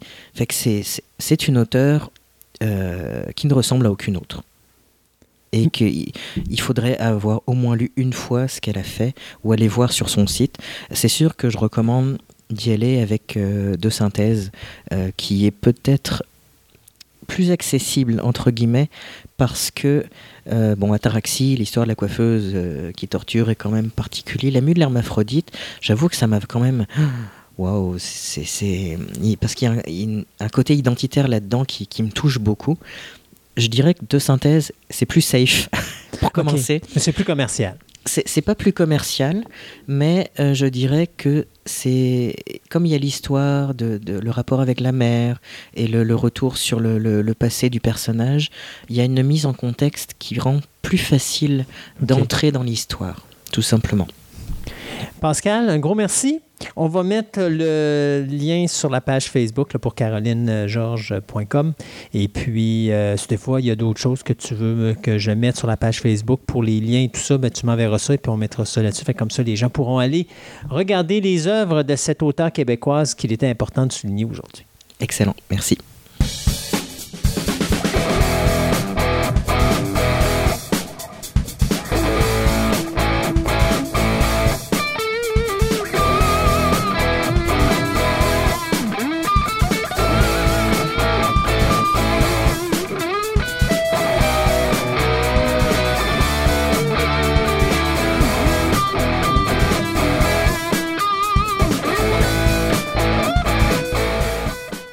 Décide de divaguer, qu'est-ce qu'on fait à Fantastica? On parle création web qu'on parle de notre compétition, de nos blocs Lego et de Sébastien que j'ai déjà cassé. Le divagueur en chef.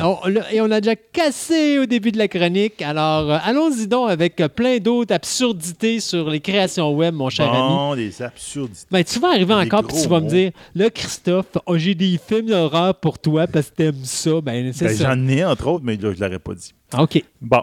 Euh, ben avant les films d'horreur, on va arriver sur euh, Majora Mask, Terrible Fate. Euh, ça, pour ceux qui ne le savent pas, mais Majora Mask est un des épisodes, ben, épisodes, un des jeux vidéo de Zelda. C'est Legend of Zelda Majora Mask. C'est comme ça qu'il s'appelle. Donc, c'est un fan film de 4 minutes 30, fait par Ember Lab. C'est un court métrage qui mêle CGI, extrêmement réaliste avec des images réelles. OK? Ça raconte l'histoire. Euh, regarde, je connais pas vraiment ce jeu-là vidéo de, de, Zelda, mais ça raconte comme l'histoire d'un lutin des bois, même, qui tombe sur un marchand ambulant qui campe dans sa forêt et qui a un, un masque étrange qui semble l'obséder. Donc, c'est comme l'histoire autour de ça. Le masque, est-ce qu'il est en possession du masque? Non, le, marchand ambulant, il est comme en possession du masque. Ça, a l'air de l'obséder. Puis là, le, lutin est intrigué par ça. Donc, ça coûte 4 minutes 30. En réalité, euh, c'est « Et mon précieux ». Et mon précieux, ça ressemble à peu, près, à peu près à ça. Donc, c'est basé sur la légende of Zelda, spécifiquement l'épisode, euh, le jeu Majora Mask. Euh, les animateurs ont fait ce superbe court-métrage, mais c'est vraiment là, wow! C'est out of this world. Et tu vois qu'ils adorent les œuvres de Pixar et de Miyazaki. Le style, la facture, de faire le même, ça se sent super dans son leur travail. Euh, j'en veux plus. Sais, le premier mot qui me vient, c'est superbe. Deuxième mot qui me vient, c'est j'en veux plus. OK. Même y a plus qu'un mot là-dedans. Bah oui, ben, j'allais te le dire. Là. ouais, c'est ça. Donc, C'est les personnages c'est- c'est- sont c'est totalement. trois mots, là. Oui, c'est c'est j'en veux plus. Ouais, mais c'est ça. Mais j'en voulais plus, plus, plus. OK. Donc, les personnages Là, sont c'est totalement à CGI. six mots, là. Les personnages sont totalement CGI, mais les, les décors ont été tournés dans des vraies locations, dans une vraie forêt, que je ne sais même pas ce qu'elle est, cette forêt-là, mais elle est belle en tabarnouche. là. Puis ils ont fait les effets pratiques. Donc, le, le- le- le- marchand ambulant est auprès d'un feu. Donc, ils ont, mis, ils ont monté un feu, puis ils ont mis des lumières à l'intérieur pour faire la luminosité sur la, la- Sur la autour, personne. Sur la personne. Ben, pas sur la personne, mais sur le- l'environnement, parce que la personne est 3D. C'est OK. fait en animation 3D. Ah oui, oui. Puis euh, il y a comme des fées, puis c'est comme des lumières qui mettent au bout de bâtons qui font aller pour interagir avec le, le décor autour. OK. J'avoue que à date, il y, a y beaucoup de monde qui disent qu'il n'y a pas beaucoup de fan-films qui ont rendu euh, un bel hommage à l'univers de Zelda. Puis celui-ci, c'est un, des un très, très rares. Puis en même plus, vous avez le droit un peu à un making-of. Là, c'est là qu'on voit où est-ce qu'ils ont tourné, puis où est-ce qu'ils ont, comment ils ont fait un peu les effets Mhm. visuels. Après ça, ils montrent un peu comment ils ont les, les dessins qu'ils ont créés pour les personnages 3D. C'est vraiment impressionnant. Ça vaut la peine d'être vu. C'est un, regarde, c'est vraiment un, un petit film, euh, un bijou, un petit bijou. Là, je vais en parler. C'est pas nécessairement super bon. Mais c'est pas. OK. on sait- À un moment donné, il faut. Non, il faut avoir des navets. Écoute, il y a plein de monde qui aime bien euh, Plan 9 from Outer Ben, Space c'est pas d'Eastwood. nécessairement, Alors, ouais, c'est ça. Il y a- C'est pas nécessairement mauvais, mais on n'est pas dans les sharks qui, euh, les, les- les Je- requins qui volent. là. Je rêve de faire un fan film où les personnages accrochent tous les décors qu'il peut y avoir puis que ça s'effondre partout. Ouais, mettons. Mais bon. Donc, c'est le 422. OK. Le 422. C'est ça le titre. Euh, c'est une série. C'est une web série. Mhm. C'est une web série qui est faite par Télé-Québec. Hein? Ben oui. Télé-Québec, ça n'existe plus, là.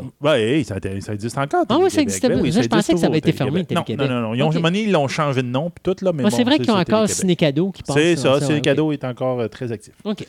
Donc, ils ont fait une grosse pub durant le temps des fêtes. Donc, c'était que par, entre le 23 décembre et le 4 janvier, ils passaient un épisode par jour, OK. carrément, à la télévision. Mais À en même la- temps, il était disponible sur leur site web dès le premier épisode. À la place de Cinécado. Non, pas à la place du Cinécado, ça aurait été déprimant. Euh, donc, chaque épisode dure envi- environ 22 minutes. Euh, cette série met principalement en vedette une équipe de jeunes acteurs pas très connus, mettons ou quasiment pas connus, appuyés par de nombreux acteurs québécois un peu plus revenus. Donc, Jean-Marc Dupré, Mathieu Baron, euh, Normand Damour. Donc, c'est quand même des, des noms quand même assez connus ici. On y suit une- un, groupe de jeunes qui, pour retrouver un endroit euh, tranquille pour chiller, tu sais, pour passer du temps là, en- entre amis, vont visiter une maison abandonnée du quartier, la fameuse maison au numéro de porte 422. D'où le nom de la série. Et ils trouvent là une porte barrée de multiples cadenas, genre ça me parle multiples, genre 30 cadenas Mhm. autour de la porte, là, qui contient un trou sans fond quand il l'ouvre. Tu parles des cadenas? Non, l'autre bord de la porte. Ah. Il y a un trou sans fond. Il est comme si la maison n'avait pas de, avait pas de salage. Hey, euh, je veux pas voir le, le- le- le trousseau de clés de la personne qui, qui, qui apporte les clés pour ouvrir tous les cadenas s'il y en a 30, là. Après. Euh, C'est-tu juste un trou ou c'est un univers parallèle? de Hmm. Donc, on tourne autour d'une histoire fantastique qui. Alors, c'est The Gate 3. Ouais, ben, donc c'est pas. C'est. Ouais. C'est c'est pas mauvais, mais c'est pas très enlevant. Euh, là, il va y avoir, ben, peut-être qu'il va y avoir une deuxième saison, j'espère, parce que là, ça a comme interrompu, mais en fait un peu un queue de poisson. Puis peut-être qu'ils vont réajuster l'idée plus tard. Mais bon, il y a des belles intentions là-dedans, mais. Ça l'a sombré, ça l'a sombré dans la, Dans la trou. profondeur de la platitude. Télé-Québec. C'est ça. OK. Bon, en tout cas. Ouf. Hmm. Mais c'est Euh, quand même surprenant que tu m'arrives avec un navet puis que c'est fait par un poste de télévision ben, je que ça professionnelle. valait la peine d'en parler parce Ouais. que c'est quand même Mais c'est pas un fan pas film. mauvais. Non, c'est pas vraiment fan, c'est une création web. Ouais. C'est- ça. fois, euh, Oui, ça oui. tombe dans la création web. Oui, t'as raison. T'as raison. On a dit qu'on parlait de notre ça. compétition en bien ou en mal. Une fois normal. C'est ça. Euh, The Blade Runner, en aquarelle édition. Oh mon Dieu. Fait que c'est Blade Runner, le film de Ridley Scott, mais fait en peinture. Oui. En stop motion peinture. Oh my God. En aquarelle. Donc, ça dure 34 minutes 49. C'est beaucoup de C'est aquarelle, quand même ça. de pas mal d'aquarelle. Ouais. Il y a de l'aquarelle là-dedans. Oh oui, il y a de la peinture. Donc, Anders euh, Ramsell est un artiste suédois avec une grande admiration pour le cinéma. Donc, ce dernier a réussi à reproduire euh, l'essentiel du film de Ridley Scott, Blade Runner, euh, en, euh, de 1982, le, le film de Ouais, la plus 1982, originale. OK, à l'aide de 12 597 aquarelles Oh my gosh. fait à la main qui forme un film de 34 minutes 49 Calme. secondes. Hey, le gars, il devait En être stop motion. écœuré à la fin. Donc, c'est en stop motion, en aquarelle. Il fait 12 000 aquarelles pour faire le film. On s'entend que des fois, là, tu devines les formes, là, mais bon, c'est comme, mais c'est quand même c'est un travail. Hey, ça a dû coûter de l'argent. C'est un travail titanesque. En tout cas, rien que de mettre les toiles à quelque part, qui a pris quand même un an à faire. Mais là, j'espère. 12 000 aquarelles. Hey, un an. C'est c'est 300, 365 jours. Ouais. Imagine s'il fait combien de, de 12? 12 000. 12 000. Pensez-y, là. 365 jours, 12 000 aquarelles. C'est quoi? C'est 40 et Ça n'a quelques. aucun bon sens. Je ne sais pas Ça a quand, quand pas est-ce de qu'il dormait. sens. Je ne sais même pas quand est-ce qu'il dormait. Ça n'a pas de sens. Il, il faisait pas ça tout seul. Euh, on s'entend que vous en- attendez-vous pas à avoir une récréation à 100% du film de Ridley Scott. Il a pris quand même quelques libertés. Ben, J'espère. Son intention était plus de faire quelque chose de différent et de jamais vu auparavant. Ben, euh, mon monsieur euh, Ramsel, mission accomplie, ça sera, ça s'est ça jamais vu puis ça se verra probablement Oh, jamais. J'en conviens, là. Écoute, on parle, on parle de. Une minute, là, pour le fun, là, j'ai fait un calcul rapide. Là, on parle de 184 aquarelles par jour. ça va pas d'aller. Non, non, mais là, tu parles pas d'une aquarelle de 20 par 30. Là, Ben, je veux dire, ça doit être un genre de 4 par 5, quelque chose de genre. Il prend, il prend une photo, ça peut être des tout petites aquarelles. Là. Calvase! Il n'a pas dit la grosseur de ces aquarelles. Après ça, je ne sais pas s'il a fait une vente de garage avec 12 000 aquarelles. Honnêtement, là, tu sais, j'imagine le gars travailler comme ça de la main droite, là, puis il va me faire penser aux 12 travaux d'Astérix. Je sais pas si tu te rappelles le, le moment donné dans la section où est-ce qu'il doit lancer le javelot. T'as le gars qui arrive avec le petit bras gauche, mais le bras droit gigantesque, là, qui, est- qui est gros Ah musclé, là. Hey, 184 aquarelles par jour pendant un an. Ça, c'est être fou, pas vrai. Là. c'est à peu près fou. J'avais rien à faire pendant un an. J'ai pris une année sabbatique. Ouais, pour moi, il s'est fait domper par sa blonde. C'est pour ça qu'il a sombré dans l'aquarelle. Ouais.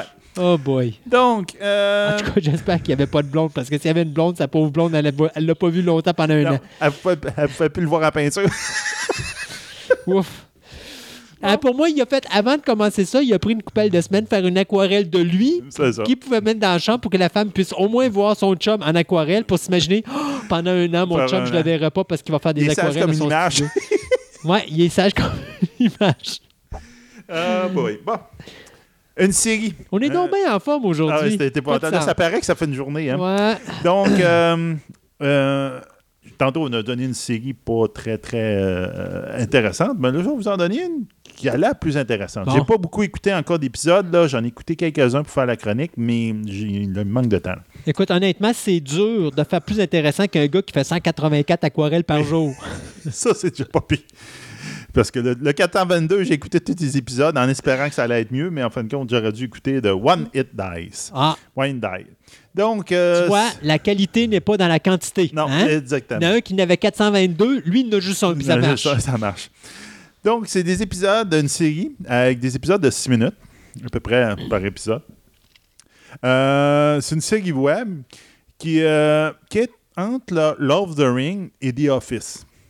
C'est même comme ça qu'il se qualifie. Puis je te Mhm. dirais qu'après avoir vu ça, ça ressemble pas mal à ça. Ça a été créé par Spencer Estabrook. Elle raconte la quête épique d'un groupe d'aventuriers à la quête d'un orme mystique de Meldova pour détruire le sorcier de l'obsidienne et sauver le monde. Donc, tu as une prêtresse qui, elle, euh, euh, que pour elle, son groupe d'aventuriers sont ceux qui la prophétie parle qu'il faut qu'ils sauvent le monde. Puis les autres, ben, euh, sont pas trop sûrs de ça. Donc la twist, ben, on a un groupe qui arrête pas de parler à la caméra. Mhm. Donc, ils font des, cam- des commentaires à la caméra, qui se font interviewer par la caméra. Genre, euh, le magicien qui se rappelle pas de ses sorts, puis là, il parle à la caméra. Ah, ok, je le sais, j'en ai bu trop hier, je m'en rappelle plus de rien. Des affaires de ce style-là. Euh, donc, entre autres, dans le premier épisode, le- la guerrière tue un drone qui sert, qui sert à filmer le film, puis il discourt sur savoir c'est quoi cette créature-là. puis elle veut le tuer juste parce que ça donne de l'XP. Il dit Pourquoi tu l'as tué? Ça donne de l'XP. Donc, OK. pour pouvoir monter de niveau. Euh, puis là, euh, tout le monde il demande, il dit Ah, cette créature-là, es-tu evil Est-ce que le mage pourrais-tu nous dire? Euh, oui. Puis là, tu le vois hors écran, Pourquoi tout le monde se tourne vers la mage puis ils pensent qu'ils savent tout? Il dit Je le sais, si, moi. Je voyais qu'arrêter l'argument-là puis passer à une autre Ah chose. Donc, c'est vrai, c'est vraiment drôle. Euh, tu sais, ouais, euh, puis le voleur qui fait des calculs statistiques pour savoir combien de chances a de, de tuer la créature en un coup, puis ça même. Donc, il y a trois saisons à cette série-là. La première contient à peu près quatre épisodes et les autres augmentent en durée. Ils montent à peu près 10 minutes puis en nombre d'épisodes par saison. Présentement, ils sont distribués sur Amazon et sur TELUS. Donc, ça doit être des, ça doit être des Canadiens, je Ouais. suis pas mal sûr. Euh, mais ils ne sont pas tous disponibles sur leur site, justement parce qu'ils ont, entre guillemets, commercialisé. Mais vous pouvez en trouver plusieurs sur leur site que je vais vous donner. Donc, la première saison, entre autres, est là, puis il y en a quelques épisodes d'autres qui sont là. Donc, ça vaut quand même la peine d'être vu. Quelque chose encore professionnel. Oui, c'est ça. C'est semi-pro, puis ça fait la même. C'est vraiment intéressant pour ça. Euh, The Gifting, 3 minutes 36. Donc, c'est dirigé, c'est un court-métrage qui est dirigé par Carl Shanahan, euh, où on a droit à un conte de Noël d'horreur, où un père engagé euh, profite de son statut pour. Enfin, un Père Noël engagé, excusez-moi. Un Père Noël engagé profite de son statut pour voler les cadeaux aux orphelins. OK. C'est genre. Ah, le Père Noël, là, regarde, il, Ah ouais. il- il va aller le donner aux orphelins, le cadeau, mais en fin de compte, il l'ouvre chez eux, puis il en regarde.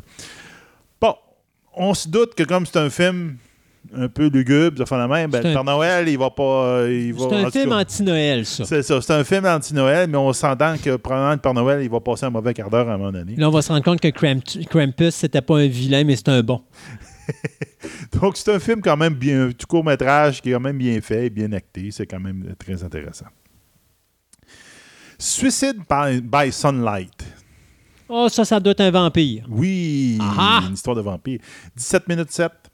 Dans ce court-métrage, on a droit à la performance de Nathalie Paul. La performance? La performance Oui, de ok. l'actrice de, Paul. On avait vu dans euh, Monsieur Mercedes and the Deuce.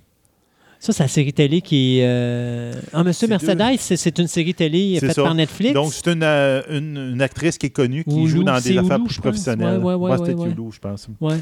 Dans ce film-là, on suit une Afro-Américaine, Valentina, une infirmière secrètement une vampire, qui pouvait en faire du daywalking, un peu comme euh, Ouais. dans euh, euh, Blade, à cause de son teint de peau. Donc, dans cet univers-là, ben, quand ils ont un teint foncé, les, personnes de- de- des vampires de race noire, ben, ils peuvent plus se promener à, Ouais, ils ont plus de, résistance à, à- à- au, au soleil. soleil.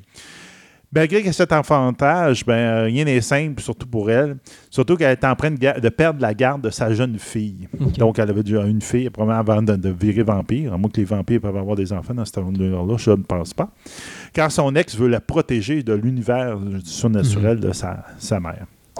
Donc, c'est une facture très professionnelle sur tous les points. euh, qui nous transporte dans un univers surnaturel entre le fantastique et le drame, parce qu'on a un drame familial là-dedans, mais avec un univers fantastique.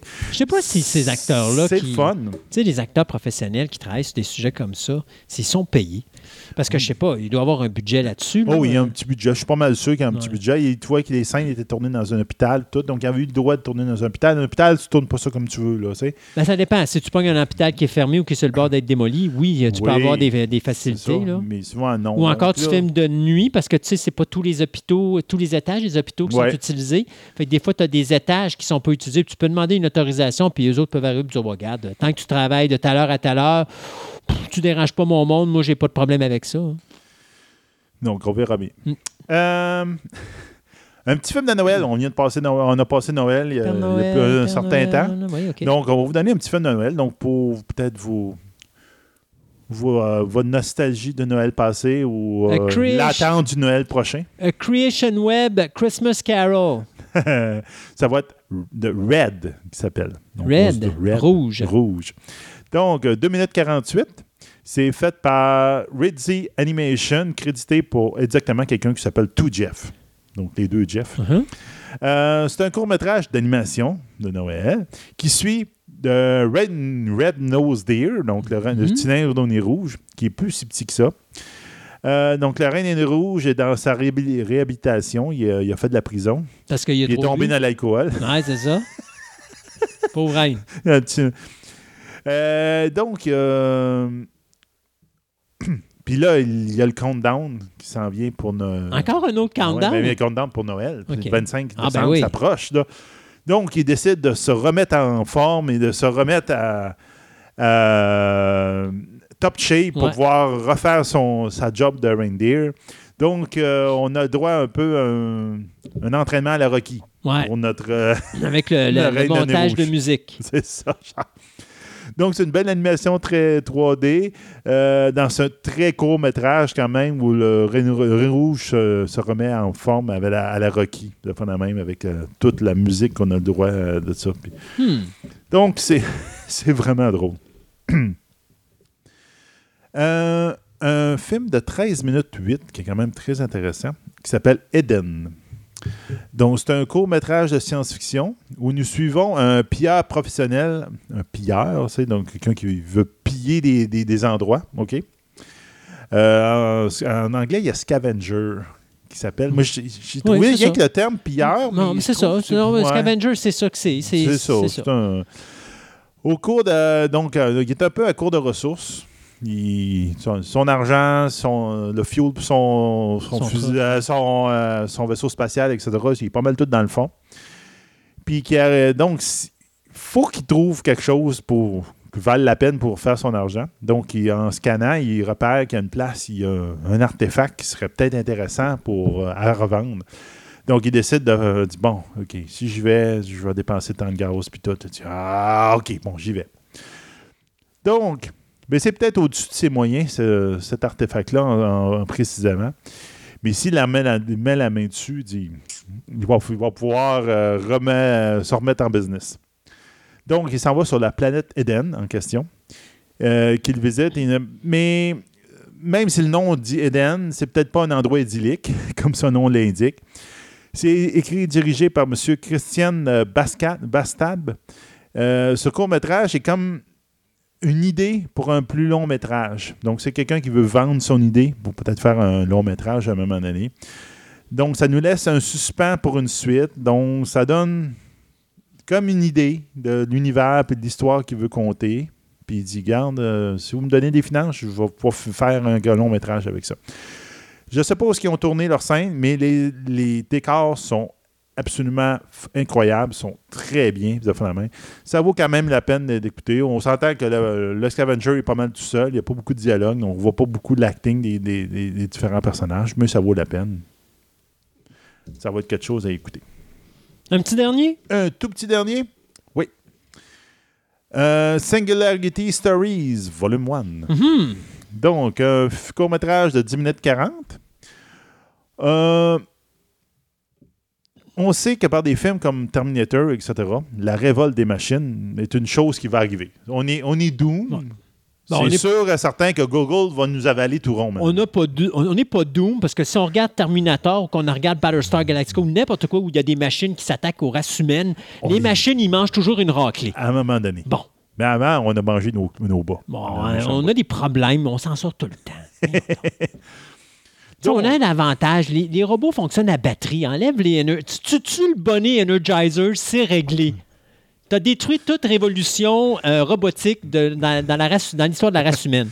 Hmm, ouais. Donc, euh, avec nos, maisons qui sont de plus en plus intelligentes, qu'est-ce qui arriverait si notre euh, Skynet arrivait avec Alexa? Alexa, je vous rappelle, c'est l'équivalent de Google Home, donc euh, l'espèce de, de petit aide électronique d'Amazon. Si Alexa, d'un coup, devenait intelligente et prenait le contrôle de tous nos appareils électriques à la maison, qu'est-ce qui deviendrait de notre, de notre vie? Hmm. C'est là qu'on c'est ce qu'on est en train d'essayer de répondre dans ce court métrage de 10 minutes là. Puis on finit par comprendre que Bruno Mars suck et que tous nos films qui servent de référence à cet univers-là post-apocalyptique, ben peut-être qu'ils sont corrects, mais peut-être qu'ils ne sont pas corrects. Donc, M. Azad Derek nous apprend euh, une réponse très intelligente à cette question-là oh, dans ce, court-métrage-là, ce qui est une euh, comédie, mais euh, c'est avec une belle twist. C'est bien intéressant. Ça vaut la peine d'être vu. Allez vous jeter dessus pour l'écouter. Sébastien, un gros merci encore pour ces merveilleuses découvertes de création web. On va aller voir ça. Et puis, on se dit à la prochaine. Bye bye. Bye.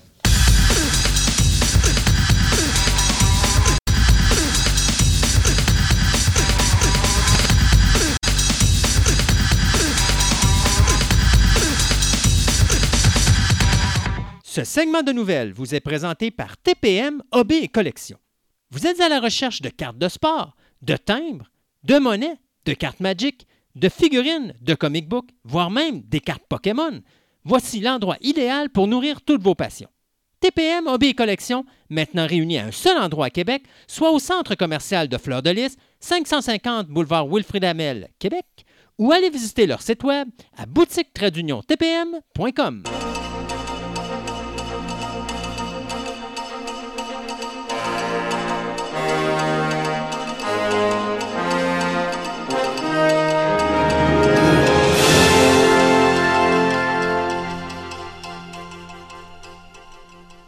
Et pour commencer ce deuxième segment de nouvelles, eh bien, on s'en va dans les décès.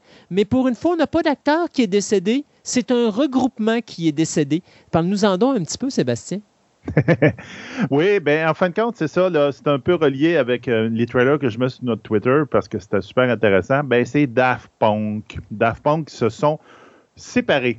Pas pour la première fois, il me semble que c'est la, deuxième fois qu'ils se séparent, si je ne me trompe pas. Ben, c'est peut-être la deuxième fois, effectivement, mais là, c'est assez officiel. on, s'entend qu'il y en a un des deux, du vidéo. En fait, quand ils ont, ce qu'ils ont fait, comment ils ont fait, ils ont posté un vidéo de, hey, je pense que c'est un vidéo d'à peu près proche 10 minutes où euh, je pense que c'est toi qui avais parlé dans notre épisode 80, euh, 80, dans les coins de 85 du, film qui avait aidé là, à faire, là, qui était, euh, comment ça s'appelait, Automa, je pense, Automa. oui, Automa, ouais, on avait parlé de ça avec Tom dans la, chronique Ciné Nostalgie. C'est un film que Tom m'avait présenté que j'avais jamais vu. Ben, c'est ça. Donc là, ils ont fait une vidéo qui, ça a l'air qui rappelle beaucoup ce court, ce métage, ce film-là qu'ils ont fait, où tu vois les deux robots qui marchent dans un désert, et à un moment donné, il y en a un qui traîne la patte, qui traîne la patte, qui traîne la patte, jusqu'à ce qu'à un moment donné, l'autre s'aperçoive et dit Hey, il est plus là, là. Puis là, il revient d'abord, puis là, euh, l'autre robot, euh, sans se parler, comme un peu dans leur film qu'ils avaient fait, ben, il finit par comprendre qu'il a dit Regarde, ben donc mon système d'autodestruction en marche, puis tu vois un des deux robots qui explose dans le désert.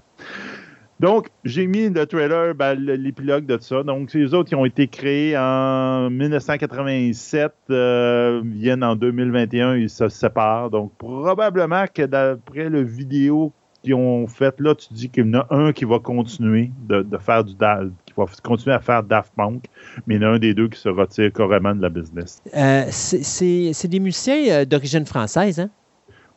C'est d'origine française, euh, qui sont très connus pour avoir, euh, tu vois pas leur face nulle part, ils ont des casques de robots, ils sont connus comme ça, même quand ils vont recevoir des prix, ils sont avec leur personnalité de robot, etc. Donc, ben, pour ceux qui sont, écoutent de la musique électro, ben, c'est une grosse perte. Euh, ça fait longtemps qu'ils essayaient de l'avoir au, au Festival d'été à Québec, donc on verra bien. Je vais continuer avec les trailers que j'ai mis sur notre Twitter. Donc oui, j'ai mis la fameuse qui s'appelle l'épilogue pour la séparation de Daft Punk. Euh, je me suis lâché là, j'ai mis la vidéo de, l'atterrissage de Persévérance, donc sur Mars. C'était tellement bien. On voyait, que tu vois des belles images. je trouvais que ça valait la peine. C'est un beau vidéo. Là. Effectivement.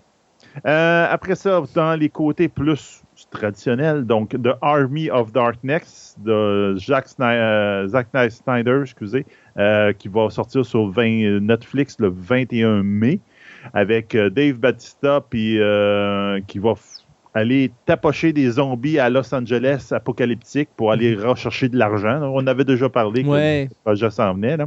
Donc, on a droit à un trailer. Euh, Shadow and Bones, je pense que c'est le dernier épisode ou l'autre d'avant que j'en ai parlé. Ben, on a finalement un droit à un trailer de cette série-là qui commence le 23 avril sur Netflix, où en fin de compte, c'est dans un univers où on peut dire de la Russie et un peu fantastique, puis il y a une fille qui se découvre des pouvoirs spéciaux. C'est fait par le showrunner en arrière de ça, c'est Eric Essenrer, Essenrer, je pense que ça s'appelle, qui était en arrière de Ival puis de Bird Box pour les scénarios. Donc, ça risque d'être intéressant. Le trailer est très intéressant. Et finalement, euh, un style que je ne m'attendais pas. Modoc, ça fait très longtemps qu'on Ouais. entend parler qu'ils veulent faire un dessin animé sur on avait Modoc. parlé à un moment donné euh, quand on annonçait ce qui s'en venait sur, euh, je pense, c'est Disney+. Ben là, c'est sur Yulu. Ils vont Hulu, le mettre oui, le c'est ça. 21 mai sur Yulu. Mais je m'attendais tellement pas à ce design-là. Ça ressemble à du Robot Chicken. Oh mon Dieu. OK. C'est, ça, ça a l'air des, des popettes.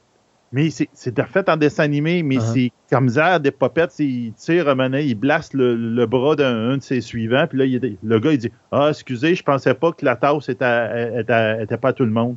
Tu sais, il est à côté de la machine à café. Là, c'est, ça a l'air d'être un humour, un humour à Ouais. Robot Chicken, des, quasiment, on dirait des popettes qui se promènent. Et si c'est sur. Hulu, il y a de fortes chances que ce soit pour adultes. Oh, je te garantis avec le trailer que c'est pour adultes. Ah, Euh, c'est pas du per- PG-13. Oubliez ça. Tu sais, à un moment donné, il y en a un, il, commence à parler, il voit un avion qui passe, il zappe l'avion, puis là, il y a un gars qui tombe en parachute, yeah! Puis là, il, dit, il zappe le parachute, puis le gars s'écrase. C'est que- C'est ça. Ah, c'est ça. on va parler d'NCIS. On en a parlé en première partie d'émission avec les euh, cancellations. Eh bien, euh, après Washington, Los Angeles et la Nouvelle- la Nouvelle-Orléans, eh bien, présentement, CBS travaille au développement d'une série qui s'intitulerait NCIS Hawaii.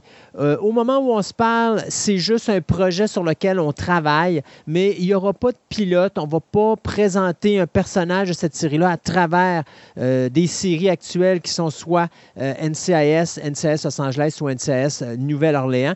Ce qui était drôle, par exemple, c'est que on annonçait que Chris euh, Silber, qui est le gars qui, euh, pourrait dire, chapeaude euh, NCIS Nouvelle-Orléans, donc le showrunner, bien, euh, se retrouvait également à chapeauder ce nouveau euh, programme. Et ça, bien, c'est euh, également la- dans, cette nouvelle-là, on apprenait aussi que Yann Nash, qui également travaillait sur NCIS Nouvelle-Orléans, se retrouvait également sur NCIS Hawaii, aux côtés, bien sûr, de Matt Bossack, qui lui travaille présentement sur la série SEAL Team. Fait qu'on voyait ça aller, puis on disait, Ouais, OK, ben là, les gars vont avoir de l'ouvrage euh, sur la planche parce que là, ils vont avoir deux shows de front, à- un en Nouvelle-Orléans, puis l'autre à Hawaï. C'est pas à, la porte à côté quand même. Jusqu'à ce qu'on apprenne trois jours plus tard que ben, euh, NCIS Nouvelle-Orléans va être annulé. Donc, euh, ce qui est drôle, c'est qu'on voit qu'on n'est pas très patient du côté de CBS parce que dès le moment que le show descend en bas de 10 millions d'auditeurs, ben, le show n'est plus intéressant au niveau lucratif. Alors, 7 millions d'auditeurs, c'est ce qu'on avait par épisode du côté de NCS Nouvelle-Orléans. Alors, on a cancellé cette série-là après quand même euh, sept saisons, mais on va quand même essayer de repartir avec NCS Hawaii. Et une des raisons pourquoi on a choisi Hawaii, c'est parce que Hawaii, présentement, est un des, endroits qui est le moins touché par le COVID aux États-Unis.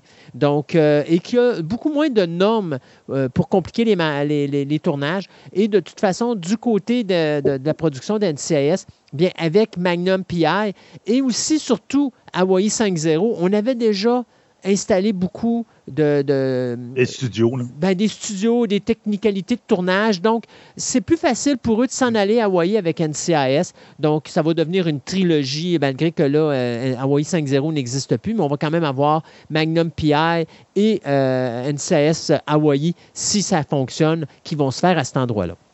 L'autre nouvelle du côté d'NCIS, parce qu'on parle de gros changements en vue, c'est que cette année, c'est la dernière saison dans le contrat de Mark Harmon. Ça, c'est l'acteur principal de la série mère NCIS. Et là, ben, il y a des rumeurs qui diraient que M. Harmon est fatigué puis qu'il a le goût de sortir. Ça fait quand même 18 ans qu'il fait ce personnage-là. Le gars a passé à travers deux cancers, euh, beaucoup de problèmes de santé. Donc, je peux pas le blâmer si à un moment donné, il a le goût de prendre un break parce que faire un épisode à la télévision, c'est énormément de travail. hein. Euh, il travaille du lundi au samedi, puis ils font des 20-24 heures des fois dans des shows, 18 heures en Mhm. moyenne. C'est extrêmement demandant, extrêmement exigeant, surtout pour un personnage principal.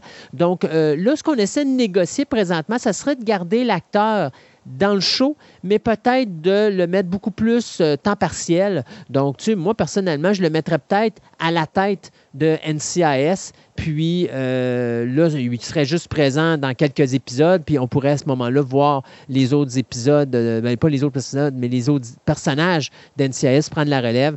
Donc, il faudra voir ce qui va se passer, parce que si Mark Harmon part, est-ce qu'on va continuer NCIS au-delà d'une saison 18? Ça, ça voudrait dire que à la fin de cette présente saison, non seulement on pourrait assister à la mort d'NCIS Nouvelle-Orléans, mais peut-être à la mort d'NCIS aussi. Mais ça, on va vous tenir au courant.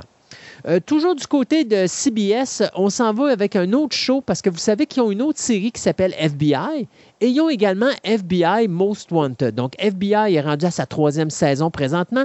FBI Most Wanted est rendu à sa deuxième. Eh bien, présentement, on vient de signer le producteur exécutif Dick Wolf, Peter euh, Jankowski et Arthur Forney pour euh, produire aux côtés de Derek Haas, Derek Haas qui, euh, lui, a travaillé bien sûr sur d'autres shows euh, et qui deviendrait le showrunner de cette nouvelle série qui va s'appeler FBI International. Donc là, on va s'intéresser plus au FBI, mais avec des enquêtes au niveau de l'international, ce qui correspond plus à ce qu'on connaît du FBI. Donc ça également, c'est quelque chose qui s'en vient sur les zones de CBS. Le 1er avril va sortir une nouvelle graphic novel dans l'univers de DC. Euh, ça fait un bout de temps que j'avais la, la nouvelle sur, mes, euh, sur mon téléscripteur. Puis là, je me disais, on, on va en parler un tout petit peu. Ça va s'appeler Gotham High. Oui. Donc, euh, on peut dire Gotham High School. Qui va Oui, être parce ne faut pas que les gens ils pensent que c'est un autre type de high, n'est-ce pas? Non, non, c'est ça. Euh, écrit par Melissa euh, Delacruz et euh, l'artiste en arrière de- des dessins va être Thomas Pitilli. Ça va être quoi? En fin de compte, le nom le dit tout quasiment. Donc, en fin de compte, qu'est-ce qui arriverait si Bruce Wayne, le, le très riche Bruce Wayne, quand il était ado, avait côtoyé Jacques Napier, qui est en fin de compte c'est le vrai nom de, de- Jack du Napier. Joker, Ouais. Napier du Joker, ou Selenia Kyle à la high school, donc qui était, ils avaient tout étudié ensemble. Ben, c'est un peu ça que cette bande dessinée va, va essayer de raconter. Donc, en fin de compte, ils se connaissent tous, ils, ils habitent tous à Gotham City, ils sont tous des amis, jusqu'au moment où Bruce Wayne et euh, garde dit T'es trop riche pour être euh, juste dans l'école, euh, la high school de base, on va t'envoyer à la Arkham Academy. Mais euh, là, il va se faire euh, expulser de la, fameuse Arkham Academy parce qu'il va, euh, il va tapocher un, un bully, donc un, gars euh, qui, qui intimidait d'autres étudiants. Puis il va dire ah, retourne à, Gotham High School. Puis là, il va revenir, mais tout, tout son univers a un petit peu changé, celui qu'il connaissait, fait la même. Donc, on va tomber avec dans un univers, je te dirais, à Gossip euh, Girl, genre, il va y avoir un love triangle entre euh, Selena euh, Kyle, euh, le Joker et ainsi que Bruce. Il va y avoir Alfred va être là, mais c'est drôle, il est, gay- il est rendu gay maintenant. En tout cas, regarde, attendez-vous que c'est quelqu'un qui prend tout l'historique de, de On Batman. vire tout à l'envers. on prend ça dans un gros bol, on shake bien comme faux, là. Puis là, tu dis, bon, qu'est-ce que ça va donner? Ben, c'est ça. Mais attendez-vous à absolument rien qui a rapport avec les anciennes histoires de femmes. Il réimagine tout, puis il essaie de voir que ça donnerait comme situation. Ça va sortir, le graphic novel va sortir le 1er avril. On va parler Paramount Plus parce que vous le savez, euh, Paramount Plus est officiellement lancé le 4 mars prochain. Le streaming existe déjà, c'est juste que là, on change le nom. Euh, Mais ce qui est intéressant, c'est de voir ce qui s'en vient. Donc, euh, on a commandé, puis ça, c'est la grosse nouvelle. Pour ceux qui sont des amateurs du jeu vidéo Halo, euh, vous saviez qu'à l'origine, on en avait parlé, c'était Showtime qui devait faire la production de cette série-là, sauf que là, Showtime vient de se faire voler les droits. Et la série télé de 10 épisodes, finalement, ne sera pas présentée sur leur canal, mais va être diffusée au début de 2022. On parle du premier trimestre de 2022 sur Paramount+. Donc, c'est l'acteur Pablo Schreiber qui va, qu'on a vu dans la série ou qu'on voit dans la série American Gods, qui va interpréter le personnage du Master Chief. Et aussi, on a confirmé l'actrice Natasha McElhone, euh, qui, elle, va jouer deux personnages. Elle va jouer le personnage du docteur Catherine Halsey et elle va également jouer le personnage de Cortana. Donc, ça, c'est une série qui s'en vient début 2022, qui va intéresser fort probablement beaucoup de monde. Ça fait longtemps qu'on attend de quoi sur Halo. Hein? On se rappelle que Peter Jackson avait essayé de faire ça à l'époque, mais il demandait trop cher. Là, ben, euh, on va vraiment avoir de quoi de plus basic euh, sur le streaming, mais j'ai bien hâte de voir ce que ça va donner. La nouvelle qui m'amuse le plus, quand on pousse au ridicule le remake et le reboot, la série Criminal Mind, qui était diffusée sur CBS, a été arrêtée en février dernier, soit en février 2020, euh, après 15 saisons. On a décidé qu'on mettait un point final à la série. Eh bien, euh, Paramount Plus vont rechercher ce produit-là et ils disent, ben on fait un reboot. Mais ce ne sera pas vraiment un reboot, ça va être un revival. Parce que là, présentement, on essaie d'aller chercher les acteurs originaux du show qui a fini l'année dernière, et euh, c'est-à-dire Joe Mantegna, euh, Matthew Gray, AJ Cook, Paget Brewster, euh, Adam Rodriguez, et même on parle d'aller chercher Kristen Van Ness, même si son personnage a quitté le FBI à la fin de la série, ben on va essayer de ramener tout ce monde-là, puis de repartir une mini-série d'à peu près une dizaine d'épisodes euh, sur les ondes de Paramount+. Donc, bien hâte de voir, mais tu sais, le show vient de finir, puis tu viens de repartir ça. C'est un petit peu trop, là un petit peu trop. à moins que le show a fini en queue de poisson, puis là, qu'il dit un peu comme, euh, je sais pas, les euh, Six, Sense, puis la même chose, il va comme finir l'histoire, là. Non, l'histoire est finie. Mais là, c'est vraiment, c'est comme là, on start. Puis là, ce qu'on disait, c'est que euh, on, va on va proposer un format différent. C'est-à-dire que au lieu d'avoir des profilers qui enquêtent sur des sur mettons une, une histoire pendant un épisode, ben là, ils vont enquêter sur la même affaire, mais pendant toute la saison. Donc, ça va être plus complexe. C'est 10 épisodes. Fait que c'est un épisode en 10 épisodes, finalement, qu'on va avoir.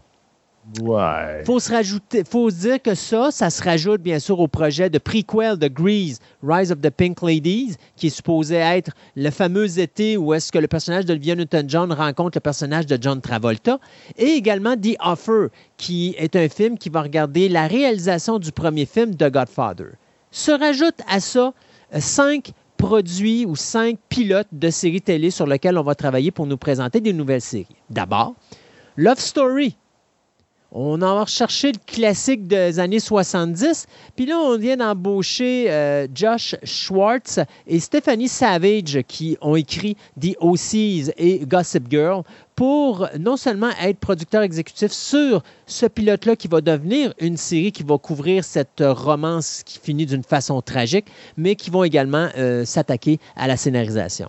Fatal Attraction, on nous propose ici de euh, réimaginer à nouveau euh, le film des années 80 avec Michael Douglas et Glenn Close, mais avec une vision plus moderne de la société d'aujourd'hui, où est-ce que là, on va vraiment plus regarder l'effet des femmes fortes de notre société, l'espèce de le problème de double personnalité. Enfin, on va le moderniser puis on va le rendre au goût du jour. C'est le duo de Alexandra Cunningham et Kevin Hines qui nous avait donné Dirty Joan qui vont s'attaquer également sur le scénario et sur la production de ce nouveau pilote.